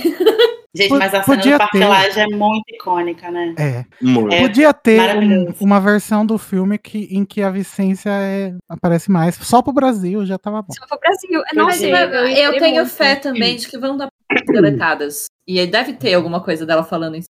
Ai, Deus te ouça, Tamis. Acredita, gente. Tô acreditando, vamos lá. Bom, Olha, eu vou colocar a Vicência na capa desse episódio só pra chamar a atenção. Vocês que ficaram ouvindo até agora, a gente não falou nem o nome dela nenhuma vez. Foda. Falou sim, algumas vezes. Duas, três. Vicência, Vicência, Vicência. Mas olha, Mais o meu três. pro- olha, Tami, eu, você, eu tinha cuidado porque o meu problema foi acreditar demais. E aí eu cheguei lá e. Vocês acham. Carol, vocês não acham? me desiluda antes da hora. Obrigada. Vou quebrar um ovo na sua Carol, cabeça. para de desiludir as pessoas. Já basta você, entendeu? Mas, Carol, ó, chegando ao final, Tá vendo? você Por isso que mudou eu um disse que não era pouquinho de ideia de alguma coisa? Não, amigo, o eu concordava, eu continuava concordando, que eu acho pai, eu continuo achando Eu não achei pai. que você falou muito mal, não. É porque, é porque você, vocês acham que tipo, eu odiei o filme. Eu não odiei. Eu não gostei muito de algumas coisas. E eu fiquei muito triste por isso, que eu queria muito gostar, sabe? É, eu Entendi. tenho, eu tenho pontos positivos, É, mais positivos do que gente não negativos. falou das coisas que a gente não gostou, né? É porque os meus negativos são muito negativos, cara. Entendi. É, no Tá. meu caso eu relevo real, porque eu já, já vinha com a carga de não gostar tanto assim da série, sabe? De Animais Fantásticos. Uhum. Então, eu cheguei nesse e eu, nossa, eu gostei real desse. Gente, E o eu tô muito Renato- ansioso pra ver de novo. O Renato é meu gêmeo. Eu Pois concordo é. com absolutamente tudo que ele falou. Eu era gêmeo Ah. da Carol até esse filme. Até esse filme era. É, vezes. A gente, inclusive, foi gêmeo hoje. é. Foi. Eu tô, eu tô sem gêmeos, então, é, sei lá, tô sozinha. É, mas eu queria muito, eu queria muito, magicamente, no dia 13, eu assisti esse filme e eu não vejo mais defeito É isso que vai acontecer, É. amiga. A gente vai fazer um feitiço pra você. Faz. Ai, não falamos também da música do da trilha sonora, gente, que é a última música que passa nos créditos, perfeita. Mas vamos embora, vai. Obrigado, Carol. Obrigado, Danilo. Obrigado, Daniel. Obrigado, Lara. Obrigado, Renato. Obrigado todo mundo por ter vindo aqui conversar. Obrigada a você, Ai, obrigado. Obrigada aí, Obrigado. obrigada aí. Adorei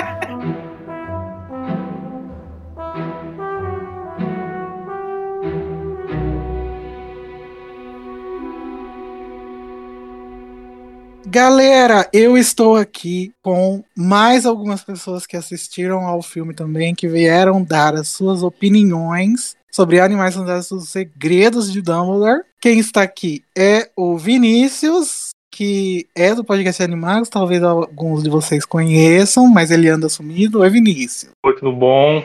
Tudo bem? Tá aqui também com a gente a Luísa, que é da equipe da Casa Elefante, mas também já participou do Animagos. Oi, Oi. Luísa. Olá. E temos uma, um rabiche, uma pessoa especial, um ouvinte da Casa Elefante que assistiu ao filme também e que vai dar as suas opiniões. O Vitinho! Vitor. Sacramento. Tudo bem? Tô muito feliz de estar aqui. Bem-vindo, Vitinho. Obrigado. Então, gente, na outra conversa que eu tive, a gente começou falando sobre as criaturas e com elas a gente foi passando pelos, pelas, pelos assuntos do filme.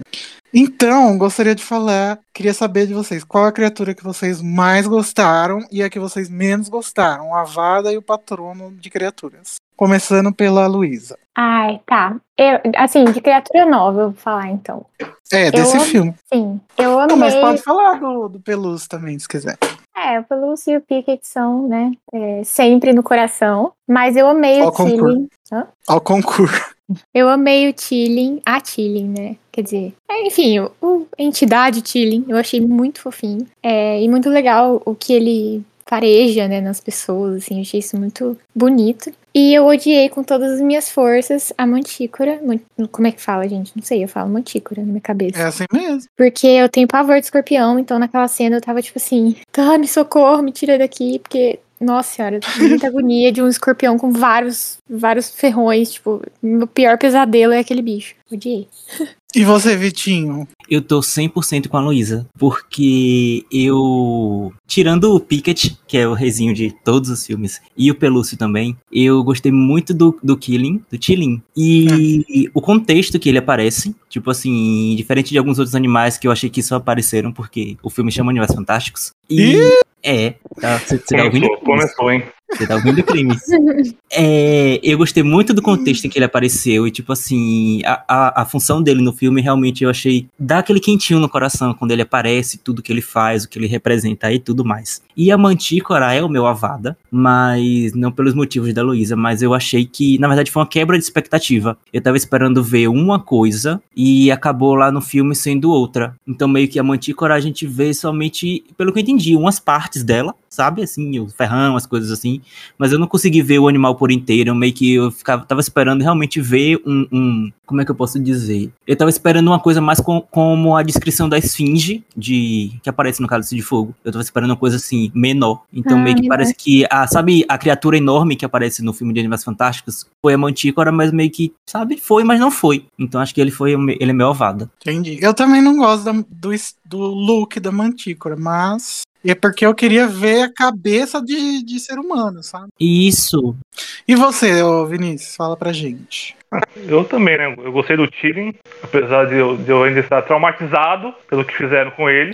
Eu também, gente. Essa cena. Não pode matar animal em filme, não pode. Não pode. Nem de E- CGI. Né? Eu gostei do, do Pict, claro, também. O Pelúcio, acho o capeta, né? E eu também não gostei muito da Mantícora. Eu queria que tivesse o visual do- dos livros, né? Dos Animais Fantásticos, que escreve que tem cara de gente humana, né? Pele tem juba de leão e tudo mais. Não, eu não gostei muito das mudanças que fizeram no visual da Mantícora. Culpa do David Yates, que o David Yates pediu a Mantícora e cagou na Mantícora. Exatamente. Culpa dele. Acho que quiseram economizar no, no CGI ali. É mais um crime pra lista enorme de crimes de David Yates. O que o Vinícius falou do que fizeram com o Tilling realmente é horrível, assim, porque ele faz basicamente um mini, um infere de, de- do, do animalzinho tão puro, assim. Ele pega e faz um infere dele, é muito horrível aquilo. Toda aquela Ele não é faz muito infere, horrível. ele pega uma faca e esquarteja. Nossa senhora. Sim, Sei é muito lá, triste, porque é, um- é tipo um, é um sacrifício, né? Eu me senti assistindo Supernatural. Não. Você corta ali o Eu pescoço, entendo. coisa. Eu entendo, eu entendo o significado da cena, que é pra mostrar que o Grindelwald é um bruxo tão, tão do mal, uma pessoa tão do mal,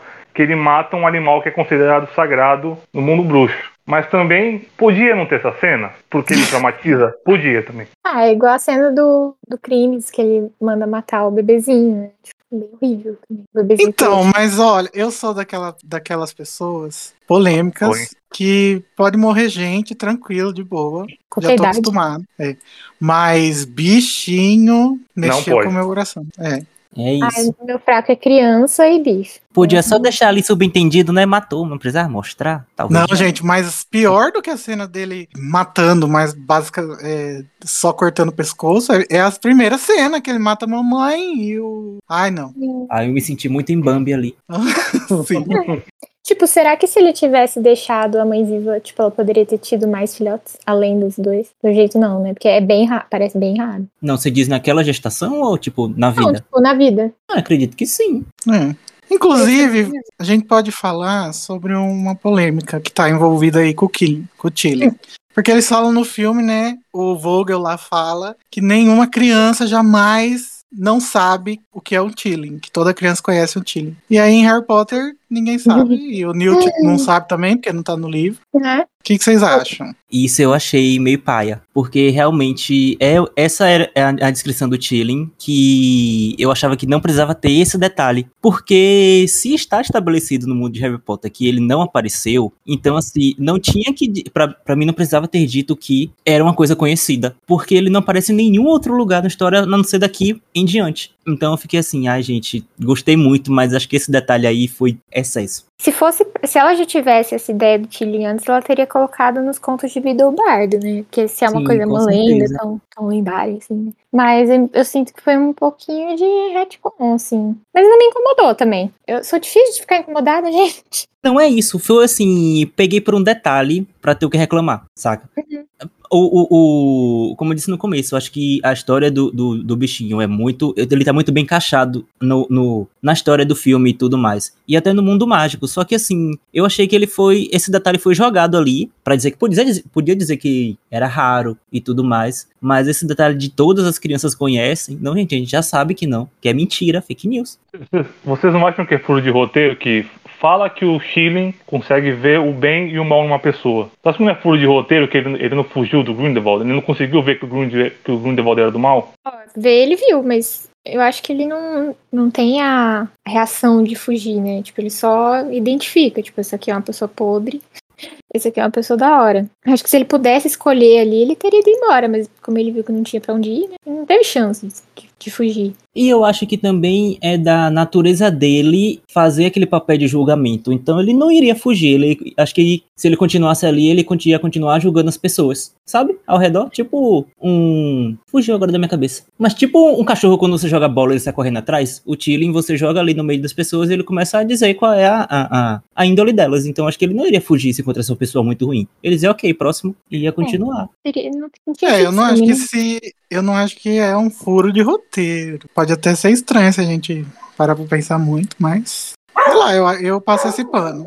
É que não deu tempo, né, também dele fugir. Tipo, o Grindelwald já pega ele, assim, abraça e já corta o pescocinho. Tadinho. Mas será que também ele faz isso o tempo todo? Ou ele tipo, precisa ser- precisaria ser estimulado a, a, a A captar. a- escolher, você disse? Sim. Ah, é, boa pergunta. É, porque lá na hora do, da eleição, né, eles falam, tipo, ah, quem é merecedor, não sei o quê. Aí ele vai abaixo a cabecinha. É, talvez ele precise de um. Ei, diz aí pra gente. Conta um pouquinho pra gente. E o que, que vocês acharam dele como é, mecanismo pra eleição? Ah, então, eu acho que ele não foi usado como mecanismo para eleição, né? Ele foi tipo, ai, vamos fazer, vamos fazer isso daqui que era um, um dia foi foi comum e ah, é só pra porque é legal, gostosinho. Bonito, e poético. é, e aí eu não sei se eu acho interessante, tipo, no passado ter sido isso, né? Porque pelo amor, gente, é muito falho, né? Eu Pode não, ser. tenho, eu não tenho resposta. Eles porque mostraram, que, eles mostraram que tinha um jeito de você gabelar a eleição, né? O, o Grindelwald tentou gabelar a eleição. Agora eu já acho que foi um jeito de você manipular ali o voto das pessoas. Porque, querendo ou não, você acaba tirando pessoas que você não quer que ganhe, de todo modo. É meio, é meio que como a gente começasse a fazer com que as pessoas fossem parciais a partir de um terceiro elemento e não somente os candidatos. Então acho que talvez não fosse o ideal. É, é interessante pra gente saber quem são as pessoas boas e os filhos da puta. Mas ali acho que é um, um- é um elemento terceiro ali que tá, tá influenciando as pessoas a votarem em fulano ou não. Uhum. É que é muito do nada, né? Tipo, não explicam como que eles ficaram sabendo da, da mamãe Tilly parindo, e aí, tipo, por que que foi atrás daqui, daquele tipo de, de escolha pra voto, sabe? Fiquei meio... E não, não ficou explicado também se. Não ficou explicado também se, por exemplo, na eleição anterior também foi usado o Tilling. Do nada me brotaram ali. Ei, galera, dessa vez a gente vai usar. Essa coisa que já se usou há muito tempo atrás. É. Mas pela cara de choque das pessoas, acho que fazia realmente, tipo, gerações que não usavam. Hum, Pelo que eu entendi, era algo novo também. É tão velho que é novo de novo. É, eu, achei que, eu achei que faltou ali uma explicação do porquê se estava usando dessa vez. Era só por causa de Grindelwald? É que eu acho que ele viu ali a única chance dele ganhar, né? De fazer daquele jeito. Porque por É um golpe, né? É. Mas não vai ter golpe. Não teve, caralho, e a Dilma foi ele. Mas, gente, vamos continuar falando sobre agora um pouco coisas mais um pouco mais gerais do filme. Vocês gostaram? Luísa, você gostou? É, você falou que é o melhor dos três, né? Na sua opinião. Sim, eu, eu. Assim, eu sou bem fã do primeiro, gosto bastante, porque, né? É aquela coisa de. Como é que fala? É, Hã? Pantrouxe. É, tem fanservice, eu sou fã. Obrigado, foi servido. Exatamente, eu sou fã de fanservice. Dependendo, né? Se não for muito ridículo. Mas assim, eu gostei porque eu, eu concordo com o que o ator do Jacob falou, assim, eu acho que juntou o melhor do- dos dois filmes, assim, em um só. Porque o primeiro é bem, tipo, estabelecendo. É o mesmo universo, né? Mas estabelecendo uma história nova. E aí o segundo é aquele dedo no cu e gritaria, né? Caos. E o terceiro, tipo, faz sentido, é dinâmico, é emocionante, é fofinho, é tenso. Eu, eu gostei muito, muito mesmo. Fiquei surpreendida, assim, porque eu tava esperando que fosse outro desastre. Oxe, como assim outro? Amigo, eu não entendi nada do 2 até hoje, assim, não. Mas agora, depois que eu assisti o 3, eu confesso que agora eu entendo um pouco melhor o 2. Mas até então, era um grande nó na minha cabeça. Não, eu tô tipo assim. É porque eu não aceito, não, que as pessoas não gostem de dois a esse nível. Não é um grande desastre, por favor. é que vamos combinar que eu não sou uma pessoa que entende as coisas com muita facilidade também. Olha, que isso. Levanta a cabeça, princesa. Não, a cabeça cai. E você, Vinícius? É o melhor dos três pra você? Não, eu gostei, mas eu continuo achando o primeiro melhor. Eu acho que o primeiro é mais redondinho, ele deixa é, poucas pontas soltas. Acho que esse, esse terceiro aqui deixa mais. Tem, tem mais coisas que eu não gostei do que do, do que do primeiro, entendeu? Uhum. Tipo o quê? Mas eu. É, é, a gente tá aqui pra discutir, né? E depois a gente vai falar. Mas eu, mas eu, eu acho que esse, esse terceiro aqui tá claramente eles ouviram as, as críticas do segundo filme e tentaram corrigir. Eu acho que isso aí é, é, é uma bênção e também uma maldição do filme. Tipo, eles tentaram simplificar até demais muitas coisas que mereciam um pouquinho mais de explicação. Tipo, a eleição, é, al- alguns personagens deviam ter mais um, um pouco de tempo de tela, mas como no segundo filme tinha 50 personagens, aí eles, não, vamos, vamos, diminuir, vamos diminuir. E acho que isso, isso acabou gerando um, um problema para esse filme. Eu acho meio covarde isso de, de ai, vamos responder as críticas, mas tudo bem, né? Ou a gente sabe que o David Yates não é a pessoa mais corajosa do mundo. E você, Vitinho? Qual é o Ai, melhor? de longe, pra mim, é esse terceiro o melhor. O que eu gosto desse, os dois primeiros juntando, eu não consigo gostar tanto quanto eu gostei desse. Assim, eu acho que esse a gente tem uma história com começo, meio e fim, que eu, que eu consigo perceber onde a gente tá construindo a história, onde a gente tem aquele meiozinho ali, e no final o ápice ele fica bem definido pra mim. Nos outros eu acho coisa meio perdida, acho meio bagunçado. É, eu gosto muito das rela da relação dos personagens entre si e da relação dos personagens com a história, e coisa que nos crimes eu acho meio jogado, assim. E junto com a Luísa, eu também, depois de ter assistido o terceiro, eu consegui entender e gostar mais do segundo. Mas assim, eu acho que os crimes de Dum- oh, os crimes. Os segredos, ele é. Ele é mais profundo, ele é mais emocionante. Inclusive, eu chorei assistindo, coisa que eu não sou de, não sou de fazer assistindo nada. Eu chorei porque, assim, tem umas coisinhas que me tocou ali tão no fundo que eu falei, meu Deus, tá acontecendo. Então, assim, acho que no. Quando eu faço um balanço, os crimes ele tá muito mais lá na frente dos outros dois. Apesar de não considerar tão ruim quanto eu achava antes, na época que eles foram lançados. Hoje que agora eu consigo assistir os três e entender tudo que vem sido rolando, tudo que vem se construindo, é, os, crim- os segredos eu acho bem melhor. E os outros melhoraram, sendo arrastados por ele. Não, é? Criticou elogiando.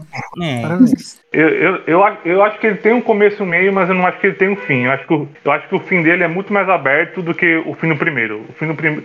Eu acho que o primeiro te- é um fim muito fechado, o segundo tem o final aberto e o terceiro também tem o final aberto. Não, ele tem ali aquela. Ele deixa aquele gostinho no final de, tipo assim, e no próximo a gente vai resolver esse problema. Mas o último ato, ele tem uma carinha de último ato. E eu acho que o. que o. O primeiro não tem tanto. Tipo assim, tem, no final você tem aquela cena no metrô e Nossa. tudo mais. Discordo completamente. O, ter- o o primeiro ele tem muitas cenas finais. Pois é. O. Ele tem aquela cena final no metrô e tudo mais. Mas eu acho que o. o- a construção de terceiro ato, aquela parte assim, agora vai começar o final. Presta atenção. Eu acho que esse tema é muito mais definido do que os outros. Eu acho que o. Se dissessem, que eu acho que é o caso, né? Que o primeiro filme, aquele final lá era, era porque eles não sabiam se ia continuar, eu acreditava. Porque pra mim, se acabasse no primeiro, não tinha problema nenhum. O Credence podia, mor- podia ter morrido, o Grindelwald foi preso, É verdade. e é isso. Pois é. Agora, esse. ah, tem muita gente falando, ai, parece que ele. Parece que ele vai acabar. Eu não sei se. Eu, eu, não, eu tenho a impressão que a Warner está querendo acabar com a série. Vocês concordam? Não. Não. Eu acho que. Nossa, né? é que tem muita. Ele deixa muita ponta solta. Como Uhum. você falou, se acabasse no primeiro, tudo bem, o, é, o, o Grindelwald é preso, o Credence morre, ah, tem o- o- a, a Tina e o Newt, o amor deles, você sabe. Você pensa que vai dar algo no futuro, mas esse tem o Credence, e tem o, Aber, e tem o, o Credence e o Aberforth, e tem o que vai acontecer com o Grindelwald, e tem. Ah, e agora o Dumbledore. Que, que- quebrou a- o, o pacto de sangue. O que vai acontecer? Tem- ele deixa Sim. muita ponta solta. Não pode acabar agora. Sim. Eu acho que se eles quisessem, tinha muitas formas de, de terminar. Eles poderiam prender o, o Grindelwald, eles poderiam fazer. terminar realmente o Credence morrer, né? Não. Depois dessa É, história do, do Pois-. Eu acho que, acho que vendo agora o Ezra Miller, eles queriam ter matado o Credence, né? Eu acho Ai, gente, que. azar com esses atores, né? Eu acho que eles não querem acabar agora é, simplesmente pelo fim do. pelo fim de Grindelwald. Porque a gente sabe o que, o que, é- como é que ele termina. Então, por mais que tenha tido um grande, entre aspas, um grande duelo entre eles dois, na, na história que tá escrita lá no futuro, a gente sabe que ele foi preso, inclusive na lá na prisão dele. E nesse filme ele simplesmente fugiu. Então, como é que a gente termina? A não ser que eles queiram realmente mudar a história. A Lud Case não vai fazer isso. Então, se, se ele não foi preso, a história não acabou. Então vem aí o próximo filme pra quem acha que não. Eu, eu, acho, eu acho que tem, tem é, possibilidade de eles diminuírem de 5 para 4. Mas acabar Isso. com 3, eu não acho. Isso eu Uhum. também acho. Pode ser que eles terminem no próximo. É, eu acho que eles estão esperando a bilheteria pra tomar essa decisão, na verdade. Mas eu acho que a bilheteria vai ser boa agora, assim, tipo, de verdade, assim, porque o filme tá bom, sabe? E as pessoas estavam esperando uma coisa pior. E eu já vi, assim, eu acabei falando do filme no meu Instagram. E minhas amigas que gostam estavam bem desanimadas antes. E elas falaram, nossa, eu comprei meu ingresso porque por causa do seu hype, assim. E Isso, Luísa, parabéns. Luiz. Trabalho. Sou influencer. Minhas três amigas. E aí eu fiquei pensando, tipo, e vai que elas assistem e acham horrível. E aí eu fico, tipo. É, É, esse é o problema de do criar hype, né? Você também É. cria expectativa. Sim. Não, mas eu acho que pra você achar achar esse filme ruim, você tem que estar realmente disposto a não gostar. Sim, É. muita má vontade. Mas tem gente com muita má vontade por aí, Vitinho. Não Tem, dizer tem, nada, mas- não. Mas acho que talvez não seja a maioria, não. É, eu acho que não também, acho difícil, sim. Ah, No Rotten Tomatoes ele tava com 62%, né? Tá com, ele- tem mais críticos que, que gostaram do que odiaram, aparentemente. É, 62 é tomate fresco. É. podem até botar no trailer. Fresh. Tá com nota, tá com, tá com nota 5 ponto alguma coisa? Tá, mas, né?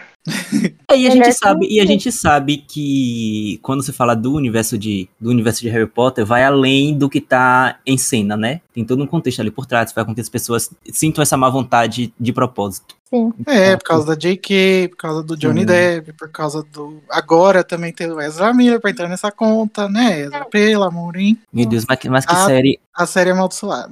É.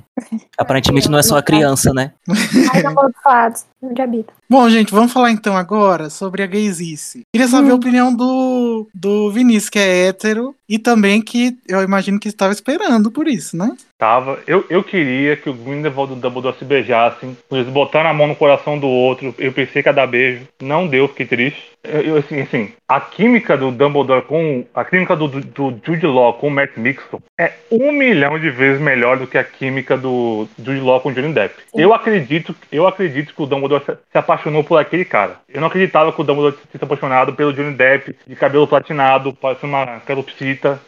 Muito. Ah. O Grindelwald tinha que ser uma pessoa que seduzia, sabe? Não só com as palavras, ele tinha que ser uma pessoa fisicamente sedutora. Seduzente, igual Sim. o Colin Farrell, cara. E o, Johnny, Também, e o, é. Johnny- e o Johnny Depp daquele, daquele jeito não é sedutor, gente. Não sei como tem viúva do Depp, pô. É coisa de maluco, pô. Eu amei aquela cena do coração. Nossa, sério, eu, tipo, quase derreti, assim, com aquela cena. Porque pra mim, aquela tensão, não foi nem tensão sexual, foi tipo uma tensão romântica, mais profunda, assim. Sabe quando você tá apaixonadinho na adolescência e seu estômago afunda quando você vê a pessoa que você gosta? Ai, amiga, sei. Isso Ai, aconteceu isso é comigo tão naquela fofo. cena. E aí eu fiquei tipo, gente, isso é muito melhor que um beijo. Tipo, nossa, eu fiquei, meu Deus do céu, eu amei muito aquela cena e eu mal posso esperar pra assistir de novo.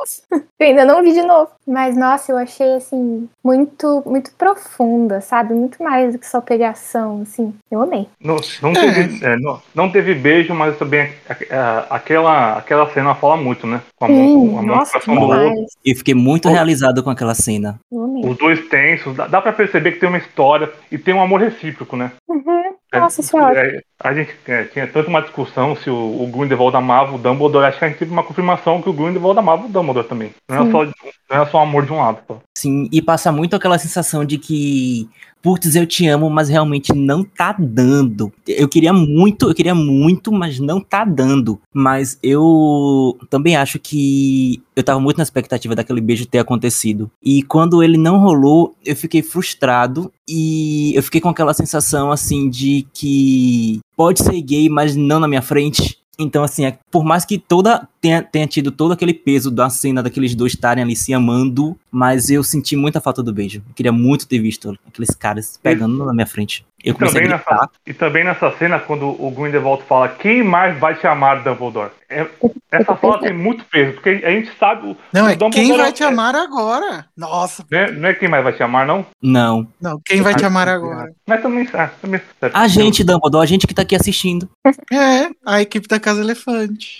Mas também serve pra, pra, pra gente ver a solidão. O Dumbledore nunca mais vai conseguir amar alguém como ele amou esse cara. Isso, isso, é- isso vai ter um peso pra ele na, pra sempre na vida dele.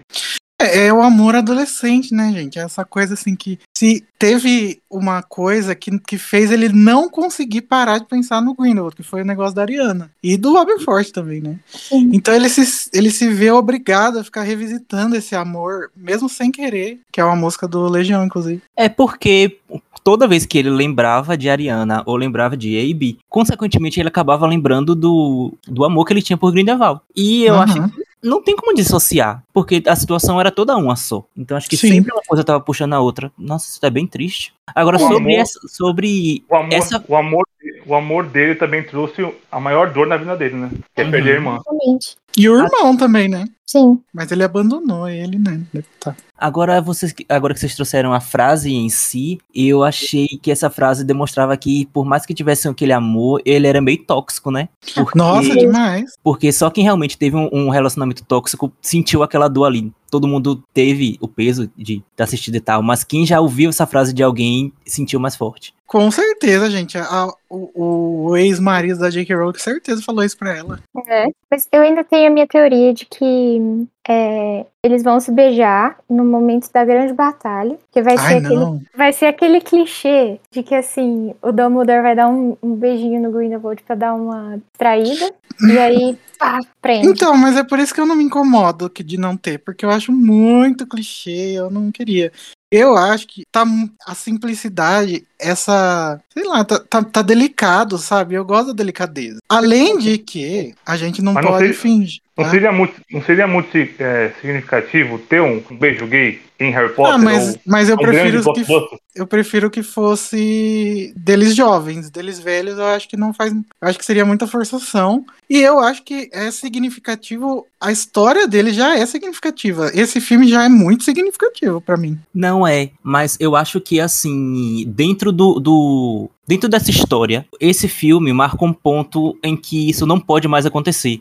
Eu acho que, inclusive, Lu, eu vou ter que discordar de você, acho que lá no futuro já não tem mais espaço pra isso, porque o ponto de rompimento foi justamente aqui, sacou? Acho que aqui eles chegaram naquele limite onde até o pacto se quebrou. Então assim, É. aquele momento de dar beijinho já passou. Mas tem flashback? Pode ter flashback. Foi, Flashback. Não, mas se rolar no flashback, tudo bem. Mas assim, a gente vai- querer ver esse flashback? Eu queria Eu ver o quero, flashback. Eu os queria atores ver, são maravilhosos. Eu queria ver Ah, o não. flashback da cena de Ariana. Era um Eu flashback. Quero Isso, ver- eu acho que Não. vai ter. Eu quero ver o Jude Law se beijando com o Mads Mix. Não quero ver criança se beijando, não. Exatamente, Que é isso que eu criança! quero ver. Eu quero ver beijo de homem barbudo.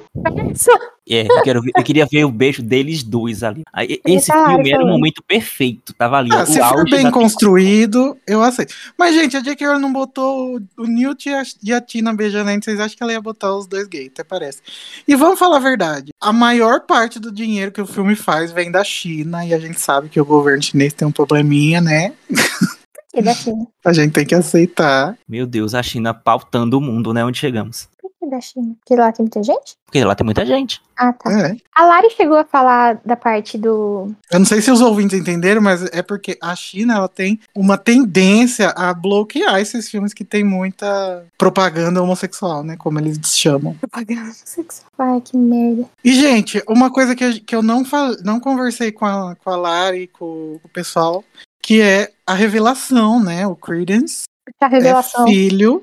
Ele realmente é o Aurélio Dumbledore, mas ele é filho do Aberforth, né? E aí?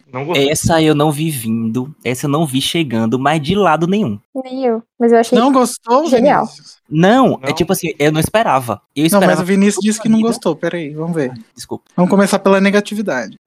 Eu não gostei. porque- assim, Pra começo de conversa, eu nem queria que o Credence fosse um Dumbledore. É, já começa por aí, né? Mas assim, do, do mesmo jeito que me incomoda que todos os vilões do mundo bruxo vêm da mesma cinco famílias, me incomoda que a gente tem um personagem novo, importante, ele mais fantástico, que tem, que tem que estar relacionado com alguém de Harry Potter. Eu preferia que o Credence fosse um personagem totalmente novo, sem relação com ninguém de Harry Potter, com Dumbledore, com, com Potter, nada. O Weasley, nada. Mas já que esse, esse barco já, já foi, zarpou, Pô, eu, botar uma. O Aberforth tendo uma, uma, um filho com uma mulher que a gente nunca ouviu falar. E tem rumores que a gente nunca ouviu falar. Putz, eu acho que. Não. Eu, eu acho que, tipo, eu, eu vejo um cânone com uma corda e a J.K. Rowling tá, e a J.K. Rowling tá puxando essa corda pra ver até onde ela quebra, sabe? Ah, mas eu acho que isso é uma coisa que ela sempre fez em Harry Potter, só que a gente aceitava melhor, porque É, tava eu- sendo, tipo, não tava tivesse- consagrado. Tipo, se tivesse lá em Relíquias da Morte, o Aberforth falando, ah, eu conheci uma mulher,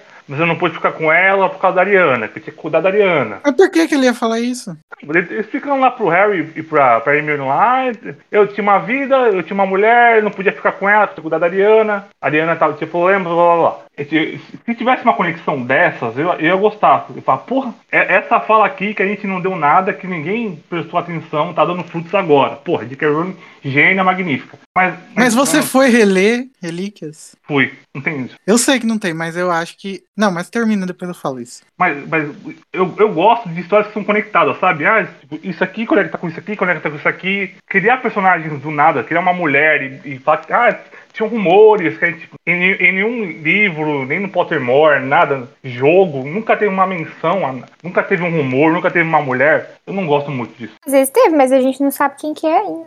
É, uma frase aqui muito importante que eu trago sempre. Evide é, ausência de evidência não é evidência de ausência. Ela não tá quebrando canon nenhum. É Ela isso. só tá criando coisa nova. Agora, eu acho assim. Mas, mas eu, eu gosto, eu gosto como coisas novas são criadas, com, tendo conexões com coisas velhas, entendeu? Mas ela mas vai ter conexão, Vinícius. Sabe por quê? Porque não faz mais sentido o, o Aberforth ter tanto ranço do, do Dumbledore. Ela vai precisar criar uma, uma história nova agora do porquê que o Aberforth, depois de tantos anos, tem esse ranço do Dumbledore. E eu acho que vai estar conectado com o Credence. Eu acho que o Dumbledore vai usar o Credence e aí os, o, o Aberforth e o Dumbledore vão se distanciar por isso. Tanto que o Aberforth em Relíquias ele fala: é, ah, o, todo mundo que chega perto do Dumbledore ele acaba com a vida deles, não sei o quê. Por que ele falaria isso? Pra mim, É. isso se conecta a uma- outras pessoas que ele acabou com a vida. E o Credence, é, pra mim, é uma delas. Sim. E, e faria muito sentido o, o Aberforth mencionar isso, porque é o filho dele, né? Agora É, agora fez sentido pra mim. E nesse Eles que- filme, Eles vão ter que dar uma explicação do porquê o Quidditch não tá em Harry Potter, né? Então isso pode, isso pode estar relacionado.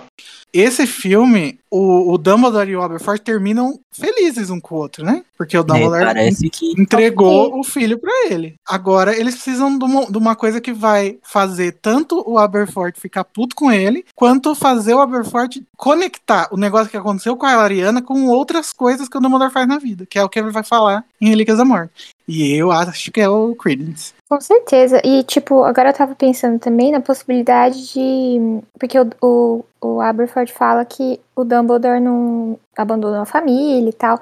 E ele ficou lá com a Ariana. Tipo, às vezes ele teve que abrir mão da mulher dele pra ficar com a irmã dele. Porque os pais tinham morrido e o Dumbledore tava viajando o mundo.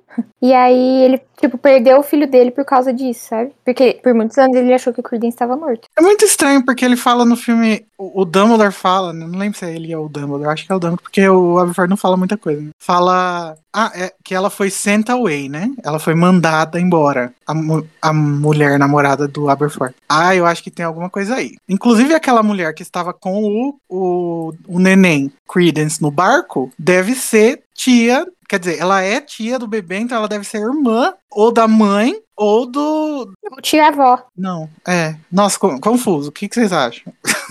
Será que é uma bugshot? Alguma parente Ah, de Batilda? Outra conexão com Harry Potter, ah, não. Mas não era você que queria conexão, Vinícius? Não, eu não, quero, eu não quero conexão de, eu não quero conex- conexão de personagem, eu quero conexão de história. Eu acho que eu acho que sua crítica ela ela parece muito com a minha na questão do Chilling, mas eu acho que quando se trata dos Dumbledore, porque é, a gente não tem tantas informações assim é, sobre como a dinâmica da família ali funcionava, tipo com quem eles se relacionavam além deles mesmos. A gente sabe que eles moram ali em Godric's Hollow, mas a gente não sabe quem eram as outras famílias que estavam ali, com quem eles se relacionavam e tal. Então eu acho que dá pra encaixar essa história à medida que eles forem contando, mas a história do Tilling eu acho que não tem como mais como encaixar, mas que essa daí dá pra contar como o Igor trouxe, dá pra criar essa conexão ali pra frente. A do Tilling é só você falar assim: ah, desde aquela época do filme, os Tillings foram extintos e por isso ninguém mais conhece. Porque Harry Potter se passa muito tempo depois, né? Então. É, Não sei. Eu sou especialista em passar pano, hein, gente? A Eu gente, sabe, a gente escuta toda semana. Olha, eu tenho a minha teoria de que. Na verdade, tem várias teorias a respeito da mãe do Credence, né? E uma delas é de que talvez a mãe dele tenha morrido no parto. E aí a irmã olhou para aquela situação e falou: essa família dos Muito Dumbledore unida. é não, muito desunida, muito caótica. A mina morreu, ninguém sabe quem matou. É, os pais, enfim, morreram também. Morreram não, né? O pai tá preso, enfim. É, e aí a irmã olhou pro sobrinho dela, né, no caso o Credence, e falou: Não tenho como cuidar dessa criança aqui, vou voltar pro meu país, vou lá morar com os meus pais e criar ele lá. Pegou o navio, foi, só que aí o navio deu tudo errado, morreu todo mundo e tal. Aquela- bagunça da, do irmão da Leta. E foi isso que aconteceu. Então, tipo, eu acho que esse Sent Away pode ser assim, tipo, os pais dela fizeram ela voltar porque ela, ela não tinha como cuidar do bebezinho sozinha, né? Não, mas aí não, é, não seria Sent Away a, a mãe, né? Seria. Ah, tá. É, deu a É, entender tá, que então, e realmente ela teve que se sair. Aí eu tenho outra teoria também, que a mãe foi mandada embora porque ela tava grávida. E aí, tipo, sei lá, os pais falaram, volta pra casa, porque, né, você vai morar com esse cara aí que tem a família toda cagada. É, a gente ouviu falar que ele gosta de comer bode. Eu É, ainda e- quero e- muito e saber o qual é próprio- das bodes. A família já, não- já tinha má fama e ele tinha uma fama também de ser pior, o pior de todos. Então, de ser meio azedo, né? Bem que ele não tá tão azedo ainda. Ele fica depois. É, Mas- ainda. É. E ele passa a vida inteira achando que o Credence tá morto, né? Uhum. E outra coisa também, tipo, o Dumbledore não sabia que o Credence era o, o Aurelius, mas o Grindelwald sabia, porque ele não tinha essa informação do nada, né? Tipo, ele só distorceu a verdade, mas ele sabia que era o, o Aurelius, e eu fico Verdade, pensando, como será que ele sabia? como será que ele sabia? Tipo, ele sabia que a mãe tava grávida e tal, ele sabia todo esse rolê. Então eu fico pensando, será que a briga deles, dos três, né, que, que causou a morte da Ariana, tinha a ver com isso? Provavelmente. Talvez sim. E sempre tem aquela fofoca da vizinhança, né? Tu sabe que a menina tá grávida? Teve que ir embora. E Verdade. aí a, a nossa amiga historiadora, É, Também é conhecido como- historiadora. como gente que é que se forma em fofoca, Exatamente. contou pro sobrinho. Ei, tu não sabe. Foi isso. Ei, menino, sabe o seu amigo? O irmão dele engravidou a. A filha da vizinha, dali da frente. já, já aceitei, é isso. E qual que era a idade deles nessa época do, do Aberforth? 16. Ele tava no, nas- no sexto, no, no sétimo ou sexto, no sexto ou no sétimo ano em Hogwarts, né? Porque Aí, o, então, o Dumbledore tinha acabado de sair da escola. Então, eles, ele engravidou uma adolescente, provavelmente, né? Então, tipo assim. É, não, a gente não sabe fator se a também. gravidez foi nessa época, né? A gente tá, a gente tá partindo do pressuposto que, que a briga surgiu disso. É. É, Ela engravidou É por- jovem. é por, isso que eu, é por isso que eu gosto mais do primeiro filme, tá vendo? Esse filme, Não, esse mas não- filme o, o terceiro filme, como o segundo filme, ele deixa muitos buracos no cânone. Tipo, ele deixa muita teoria pra gente fazer. E Eu, eu acho o primeiro filme muito mais, tipo, tudo é tudo no primeiro filme é fechadinho. E, e- e o segundo e o, e o terceiro eu deixo, ah, talvez isso, talvez aquilo, talvez, tal- Ah. talvez aquilo Ele outro. vai autorizar um pouco também. É, mas eu gosto desse filme Não, justamente eu por isso. gosto disso. A gente terminava Harry Potter também com milhões de teorias. Uhum. Você não gosta disso, Vinícius? Não. Ué, E, Nossa. E, não, eu não gosto também porque, porque com Harry Potter só dependia da J.K. Rowling. Esse verdade. filme não depende, Aí não a depende gente da J.K. Rowling. ser polêmico. Tem o David Yates, se o David Yates não gostar, ele corta. E tem o David Hammer, que o David Hammer é que manda, se não gostar, ele corta também. E tem o Steve Kloves que lê e, e e e decapita o, o- a palavra da Rowling. É. Tem, muita, tem muito mais gente envolvida pra mexer no canon do que só a J.K. Rowling. É, é Mas vocês acham que essas coisas assim mais estruturais, eles conseguiriam interferir? A gente sempre, quando a gente vê o DVD, o Blu-ray, os, os extras, a gente percebe, né? Que tá todo mundo mexendo no filme. Que o David Yates ele considera muito a opinião de todo mundo, que pode ser uma coisa boa em certos momentos, mas que pra gente que é preciosista com o que a Rowling escreve, não. Então, sei lá, acho que é de- depende da opinião que as pessoas vez, têm. ó, toda vez que eu lembro que o, o, o David Yates mudou o discurso do Grindelwald no final do segundo filme, porque as pessoas estavam concordando com o Grindelwald. Quando esse é o ponto do Grindelwald, eu fico, eu fico muito puto. Ai, sim. Isso é muito triste. Muito. Vamos falar então sobre a Fênix, a coleguinha do, do Credence. O que, que vocês acharam, gente, dela toda preta? A gente falou sobre isso com, com o resto do pessoal. A gente até leu uma, uma passagem do, do Christian Mans, que é que faz efeito visual, entre aspas, explicando por que que ela é daquele jeito. O que, que ele explica? Ele fala que eles quiseram passar a impressão que ela estava no fim do seu ciclo de vida por, é, por causa do Credence. E aí, é esse que é o problema, né? Tipo, como assim vocês quiseram passar a impressão? É, tava escrito no roteiro isso? Ou não? Né? Mas ciclo de vida, você fala, aquele do tipo, ela vai pegar fogo e renascer ou ela ia morrer e morrer? É, eu perguntei a mesma Não, coisa. acho que é o ciclo mesmo de dela morrer e e morrer. renascer. Ah, morrer, morrer. Não, dela morre? morrer e renascer mesmo, desculpa. Ah, Ah, tá. tá. Não, eu fiquei, eu fiquei, ficou um pouco confuso pra mim, não sei se eu tava muito emocionado e não prestei atenção, ou eu fiquei sem entender o porquê essa fênix apareceu perto de Credence agora. Ah, mas peraí, peraí, peraí. No segundo filme a gente vê o, o- a Fênix nascendo e ela não tá preta, em câmera secreta. Sim. Ela tá É normal. porque ele ainda não tá morrendo. Ah, Ah, em câmera secreta. é. Câmara já mudaram, ela, ela já só tá mudaram a sendo porra do cânone já. Ela Do fica meio filme, né? depenada, né? É. Ela fica meio depenada. Assim. Ah, mas quem se importa com o canon do filme, né? Vamos falar a verdade. Mas a descrição, do, a descrição do livro não fala que ela tá cinzenta. Eu não lembro, sinceramente. Não fala. Não, fala sim, tanto que o Harry chega e fica impressionado que, a- que o bicho tá muito feio. Feio é uma coisa, porque eu imagino que ele esteja ali com as penas caindo, meio careca, uma coisa assim, meio acabada. não necessariamente. Peraí. Eu acho interessante que, assim, tipo, a que apareceu. É, é dito que as Fênix aparecem pros Dumbledore no momento de extrema necessidade, né? Apareceu pro Credence quando ele saiu do, do, é, do circo, né? Quando ele fugiu do circo. Aham. Ah, E eu mesmo. fico pensando que horas que a do Dumbledore vai aparecer, porque até então ele não tem uma. Não aparece. Ah, vai aparecer no final do duelo, certo? Eu também acho. Pra salvar Eu também acho. Certeza. Vai pegar a Dumbledore nas garras assim e fazer ele sair voando. Eu tenho certeza que ela vai salvar ele no final. Agora eu tava, eu tava muito esperando, olha aí, eu sendo influenciado pelo cartaz, o momento que ela ia pegar fogo e, e sair ser aquela bola luminante no céu. E Não, não, gente, rolou. e o cartaz que ela tá chegando em Hogwarts, ela não, vai, não chega nem perto de Hogwarts. Aquele pôster é uma piada, né? É, aquele pôster ali é uma comédia do começo ao final. Mas tudo bem, eu tava realmente esperando que ela pegasse fogo e fosse um pássaro de fogo bonito no céu. Só a E metáfora. aparecesse né? a música da. da... Da Paula, Paula Fernandes. né? o pássaro de fogo talvez fique pela próxima, né? Eles tiveram a ideia, mas acho que na hora que eles tiveram, o filme tava pronto. Ah, e eu tinha, eu super tinha teoria antes de- do filme sair de que era o segredo dos Dumbledore, não só do alvo. E foi, lacrou. E Super foi, nossa, foi. você acertou muito, porque quando eu descobri que o segredo não era de só um, minha cabeça começou a explodir. Porque, assim, na primeira cena você descobre um dos maiores segredos, entre aspas, né? Porque Mas- pra gente não era. Aí eu falei assim, tá bom, gente, acabou o filme, vamos embora. Aí começou a brotar segredo de vários Dumbledore ao mesmo tempo. Eu fiquei, nossa, eu adorei Mas o essa segredo, parte. o segredo do Aberforth não era, não, era, não era um segredo, né? Porque tinha rumores. Se tem rumor, não é segredo, pô. Não, se, Lógico que é.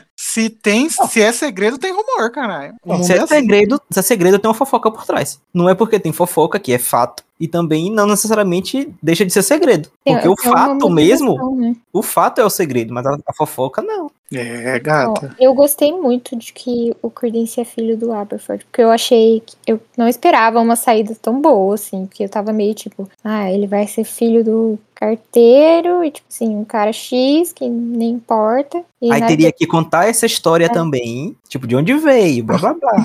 Filho do vizinho, igual o Fred os Jr. Mas eu, eu gosto muito dessa vibe, tipo, fofoca bafônica de, de aldeia de, pequena, de sabe? famosa, né? Tipo assim, os famosos Exatamente. têm. Nossa, a Hitskita ia escrever tanto sobre isso. Escândalo e tal. Adoro essas É, eu vi, eu vi uma crítica, não- acho que nem valia a pena mencionar, mas vou mencionar, porque eu já comecei a falar. Do pessoa falando assim, ah, esse é um grande furo de roteiro, porque como que a Rita Skeeter não sabia do, do Aurélio do Amador? Ué, Ninguém sabia. gente, a... a, Vai saber a- da criança quem dirá Hitskita. Não, mas como assim, jornalistas sabem tudo? Que história é essa? né? E outra, a menina foi sent away, né? Tipo assim, nem todo mundo sabia que, ela- que ele tinha engravidado uma pessoa, uma mulher e tal. Então, tipo assim, a, Rita não era onipresente. né? Ela era Uhum. investigadora de fofocas apenas. E a, e a maior fonte dela foi a Batilda. E assim, pelo jeito, a Batilda não sabia disso. Então. Sim. Ela sabia o que aconteceu ali em God- Godric's Hollow, mas o a criança aconteceu fora dali, dali, né? Não, sei, acho que não. Mas se aconteceu se era um rumor, se era um rumor, a Batista tinha que saber, não era? Se era um rumor que tava correndo e todo mundo parecia que sabia, acho que a Batista devia saber também. Não, sim, mas Talvez por que, ela- que, por que, que ela ia se interessar por isso, sendo que ela estava interessada por, pelo alvo Dumbledore? Não, e eu vou além. A Batilda pode ter ouvido essa fofoca na época e no final ela concluiu de que era só uma fo- fofoca mesmo e, sabe, não deu bola. Sabe quando você escuta uma coisa e depois você diz, ah, deve ser mentira. Nunca mais Não pensou nisso. apareceu provas, né? Tipo, É, a criança não apareceu, nem nada. Se tivesse se confirmado, olha, nasceu, tá lá na, na, na América e pronto. É uma coisa, mas. teve- não teve fetos deletos. Meu Deus. Que absurdo. Vamos chegando ao final da- do- dessa nossa conversa. A gente vai continuar a conversar sobre esse filme aí por, por esse mês, por esse ano. É, mas antes disso, eu queria saber quais as expectativas de vocês, porque a gente falou bastante sobre isso na gravação ontem, na outra gravação. É, quais as expectativas pra série, já que a gente tem certeza que ela não vai acabar. Vinícius, fala aí. Espero que a gente tenha pelo menos mais um filme, que a bilheteria seja boa. Façam como a Luísa e falem pros seus amigos que o filme é bom. Mesmo se você não gostou, apoie o filme. É, né, sei que não, sei, se não tá nas nossas mãos, mas só espero que tenhamos mais, mais filmes aí. Eu, eu quero ver mais. Lacrou. E você, Vitinho? É, eu acho que. Eu acredito que a gente tenha mais dois filmes que vem, que vem aí, por favor, Deus. E eu imagino que o próximo filme ele vai ser frustrante porque a gente vai estar esperando o mesmo pique desse agora e ele vai ser o filme que vai construir a grande batalha. Então Ai, talvez gente, por favor, paciência, né? Vocês ficam, vocês ficam muito é, surtados porque ai, não, não entendem não entende o negócio do, do filme 2 e já sai falando que o filme é ruim. Não é, gente, é um capítulo de uma história. sim, Se no final ficar ruim, daí sim você reclama. sim. Eu acho que. Eu, mas eu acho que vai ser justamente isso. Ser que, aquele filme de construção mesmo. Então as co- peças vão começar a se encaixar, mas aquela emoção mesmo que a gente vai ver no final, só lá no quinto. Isso se a gente tiver dois filmes, porque senão, se for só o próximo, eu acho que vai ser de milhões. Assim, do começo ao final. Mas assim, mas assim, o próximo filme pode ser pra construir o último filme? Pode, mas eu quero que tenha pelo menos uma história interessante, né? Não é só construir, construir, construir, pra daqui a quatro anos a gente ver como termina essa história. Eu quero. Ah, tomara mas eu acho mesmo, mas eu acho que vai ter. Eu acho interessante a história do crime de Greenwald e as pessoas não se satisfizeram, não se satisfizeram, tá certo, Laís? Porque pra elas precisava ter explicado tudo que elas não entenderam. Não, olha, o meu problema com crimes não é a história. Quero deixar isso bem, passando um pano pra mim mesmo. É, meu problema é que o filme é muito confuso. Mas a partir do momento que eu entendi ele, eu falei, hum, faz sentido, é bom, a história é boa, só que foi contada de um jeito meio truncado, assim, que eu não gostei muito do ritmo. Mas o filme em si eu acho muito bom. Tipo, o filme não, né? A, história em si eu acho muito boa. Eu preciso assistir de novo o, o segundo filme pra ver se eu realmente consigo entender, porque, olha, o Exposed, eu só assisti uma vez. Eu tinha assistido três só, e agora Não, eu eu- só assisti uma vez e eu assisti ele no dia da pré-estreia de, dos Segredos. Nossa, tá errado. Vitinho. Você vai É. amar. É, eu, eu, eu acho que eu vou mesmo, porque depois de ter assistido esse novo, eu já comecei a gostar dele. Então eu acho que eu assistindo agora pra entender, porque realmente nem a história de Leta, aquela troca de bebês ali, ficou meio confuso. Nossa, minha não cabeça. fala aí. Não começa, vou sair. Meu Deus do céu. Nossa, eu odeio essa parte. Eu vou assistir de novo, eu prometo. Eu não falei minha opinião ainda do, pros próximos. Eu acho. Eu tô bem. Eu sou meio otimista com essas coisas, né? Então. Eu tenho certeza que vai ter cinco filmes. E, e eu tô animada, porque eu acho que agora é só ladeira acima. Porque eu acho que eles entenderam os problemas de roteiro do segundo, consertaram agora, e agora eles só vão, tipo, melhorar cada vez mais, sabe? Então, eu só tenho. é, eu só quero que eles não deixem que os, as pontas soltas fiquem soltas. Porque aí realmente isso vai fazer a história ficar inteira cagada, né? Eu queria que eles amarrassem tudo que eles abriram. Então eu tenho esperança de que isso vai acontecer. É, o jeitinho ali eles acharem o meio termo, o meio termo para eles não precisarem melhorar demais. E aí ficar uma coisa meio over. Então acho que eles conseguiram se equilibrar como eles fizeram nesse filme aí. Tá bom, continua assim, tá ótimo. Vou falar teorias, porque a minha teoria, se tiver cinco filmes, é que no próximo filme eles vão tentar achar uma cura pro Credence, o Newt, o Dumbledore, todo, todo mundo, e o Grindelwald vai querer matar o Credence pro Dumbledore não usar o Credence como arma contra ele. Eu acho que essa, essa vai ser a história pro, pro próximo filme, se tiver um próximo filme, né? E se forem cinco filmes. Vai ter. Ter. Vamos todo mundo fazer a- as orações na igreja pra ter. Mas vocês têm, vocês têm teorias também? Ou... Eu tenho. Então. Pode falar. Eu acho que se forem cinco filmes, vai ter. Esse, esse penúltimo aí vai ter que ter uma história muito interessante e que, e que justifique a gente passar um tempão sem resolver a história principal. Uhum. Então, eu espero que tenha uma qualidade tão grande quanto a do, do Enigma, por exemplo. Eu acho que seria muito interessante a gente descobrir um pouco mais sobre a história do Grindelwald, como a gente conhece a história do Dumbledore em Enigma, para que os outros personagens se sintam aptos, né, a fazer essa, a, a participar dessa guerra. Uhum. E eu espero que o É. último filme seja um grande evento, assim, igual o Relíquias da Morte Parte 2, assim, é um filme sobre a guerra, um filme Uhum. sobre a batalha dos dois. Eu acho que. Porque a, a batalha acontece em 1945, né? Uhum. Eu acho que esse filme, esse, no caso de Serem 2, né? O próximo, ele deve ser alguma coisa em relação à construção da guerra em si. Então, eu acredito que as próprias tensões é, políticas dos trouxas vão estar em, é, vai estar envolvida também com essa história da guerra bruxa nesse período. E eu queria saber, eu queria, eu só não consigo encaixar aonde a história de Vicência vai entrar, porque eu estou aqui na torcida de que o próximo filme seja no Brasil. Aonde é que E vai ser. Eu aonde é, honestamente, onde é que eu o Brasil vai se encaixar nesse contexto? eu honestamente acho que a gente viu Vicência Santos pela última vez. Hein? Vinícius, não fala essas coisas. Não fala essas Por que, coisas. que você joga isso no, no universo? Mas a gente também não falou muito sobre a Vicência, a gente vai, vai falar mais sobre ela nos próximos episódios. né? Eu acho que ela ainda vai aparecer, não tanto quanto a gente gostaria, eu tenho essa sensação. De novo, né? Fonte, eu acho. E Mas, amiga, todas as nossas fontes são é, é essa. E assim, de teoria, é o que o Igor falou. Eu acho que o próximo filme vai ser pra construir a grande questão entre Creedence, é, Aberforth e, e Alvo. E também construir toda a, a questão da guerra. E aí o quinto filme vai ser a guerra. Eu gostaria que fosse assim também, porque seria muito legal.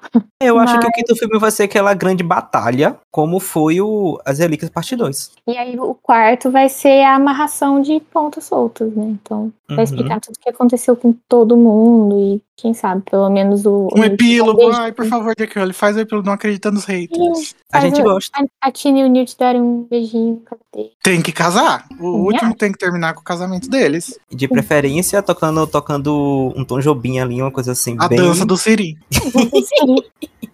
Que inclusive eu amei. Pô, nesse, nesse filme aqui, o Jacob e a Queen se casaram porque quebrou, porque não tem mais lei contra casamento trouxa e bruxo, ou, ou foda-se, casaram porque queriam mesmo e foda-se. Eu acho que foda-se, porque eles acho que casaram escondido, né? Então, então, padaria. Então, então toda aquela história do segundo filme que eles não podiam ficar, foda-se, né? Fica mesmo jeito. Não, amigo. A Queen percebeu que ela não. Que ela, ela, ela Não, por a ter Queen- voltado, conseguido sair. A Queen queria ficar com ele, o Jacob que não queria, que não queria se casar porque tinha medo de- dela ser presa. Mas se agora se casaram, puta, não serviu pra nada. T- Toda aquela trama dos dois não serviu pra nada. Não, ficou não meio vamos falar sobre né? isso agora, porque esse episódio a gente não vai falar de, de Jacob e Queen, porque vai pro, pro, pro futuro. Tá. Me chama, pelo amor de Deus. Então a teoria pro próximo é realmente o casamento dessa galerona toda aí. Igual final de novela. Casando, grávida. Ué, pra- gente, o filme pra mim foi super final de novela da Globo. Eu virei pro João e falei, nossa, tá parecendo novela. Gente, mas é isso. Fiquem ligadinhos é, nos próximos episódios que a gente vai comentar tudo que faltou a gente comentar aqui. Obrigado, Vinícius, Luísa e Vitinho. Querem mandar beijo pra mamãe e papai? Não, porque eles Dá não beijo pra todo mundo que tá aí ouvindo. É, então beijo pros ouvintes. Eu tô muito feliz, é a primeira vez que eu participo de um podcast aqui no Animagos. Ó, bem subiu, subiu de nível, cotadíssimo. Aí estou cotadíssimo, quero mandar um beijo pro pessoal e todo mundo. O pessoal do, do grupo da turminha da Dênia que tá O- perdendo. Sim, é, galera, apareceu, olha, eu de rabiche do nada. E você, Vinícius, não vai falar tchau? Você vai voltar pro mundo da, da podosfera, amigo? Ah, não vai participar então- da Casa Elefante? Nunca? Nunca me convidaram, tá? Quero deixar claro. Já tá Mentira, quinto lógico livro. que eu convidei. Já tá no quinto livro, nunca me convidaram, nunca, nunca falaram, "Ah, vamos participar lá. Vamos Mas lá. não, eu, Vinícius, você eu está cheguei- eu mentindo, cheguei é lógico Igor. que eu já te convidei. Eu cheguei no Igor e falei assim, viu, Igor, posso participar?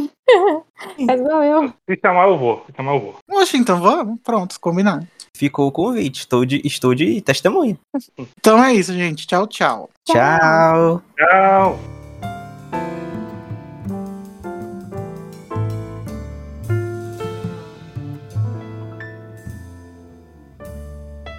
Pessoal, é isso. Muito obrigado pra todo mundo que ouviu. Deixem seus comentários aí no post do podcast ou nas nossas redes sociais com as suas impressões, com as coisas que vocês gostaram, com as coisas que vocês não gostaram do filme, seus animais preferidos, seus animais que vocês menos gostam, o que vocês acharam do homossexualismo que foi cortado na China, tudo isso. Que em breve a gente vai voltar com mais episódios pra discutir todas as adições ao canon que esse filme trouxe pra gente, né? E também pra gente comentar as coisas que a gente não gostou, né? Porque a gente tá no, no pique aqui de falar só das coisas legais. Mas é isso. Obrigado a todo mundo que ouviu. Desculpa aí o podcast com duração de filme do Zack Snyder sem edição. Mas eu acho que vocês gostam, né? Então até o próximo. Beijinhos, beijinhos. Tchau.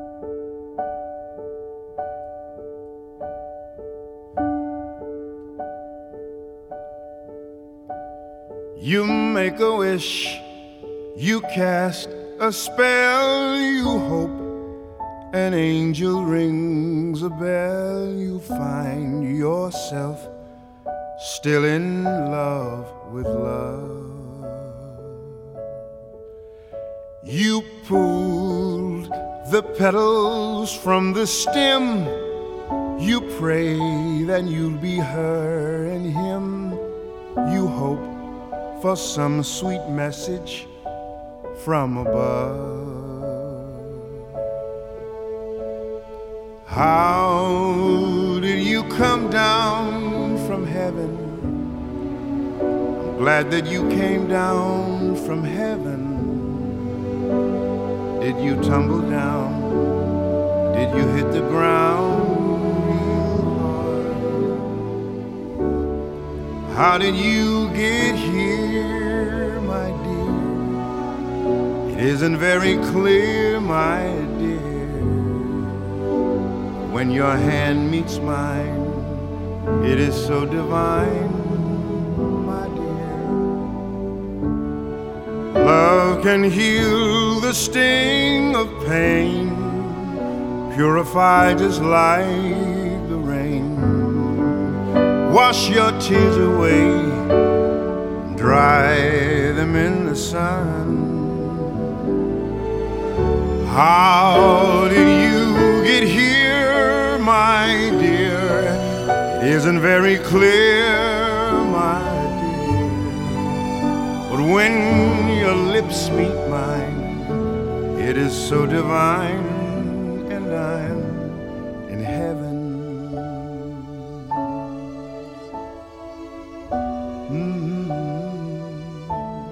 Yes, I'm in heaven.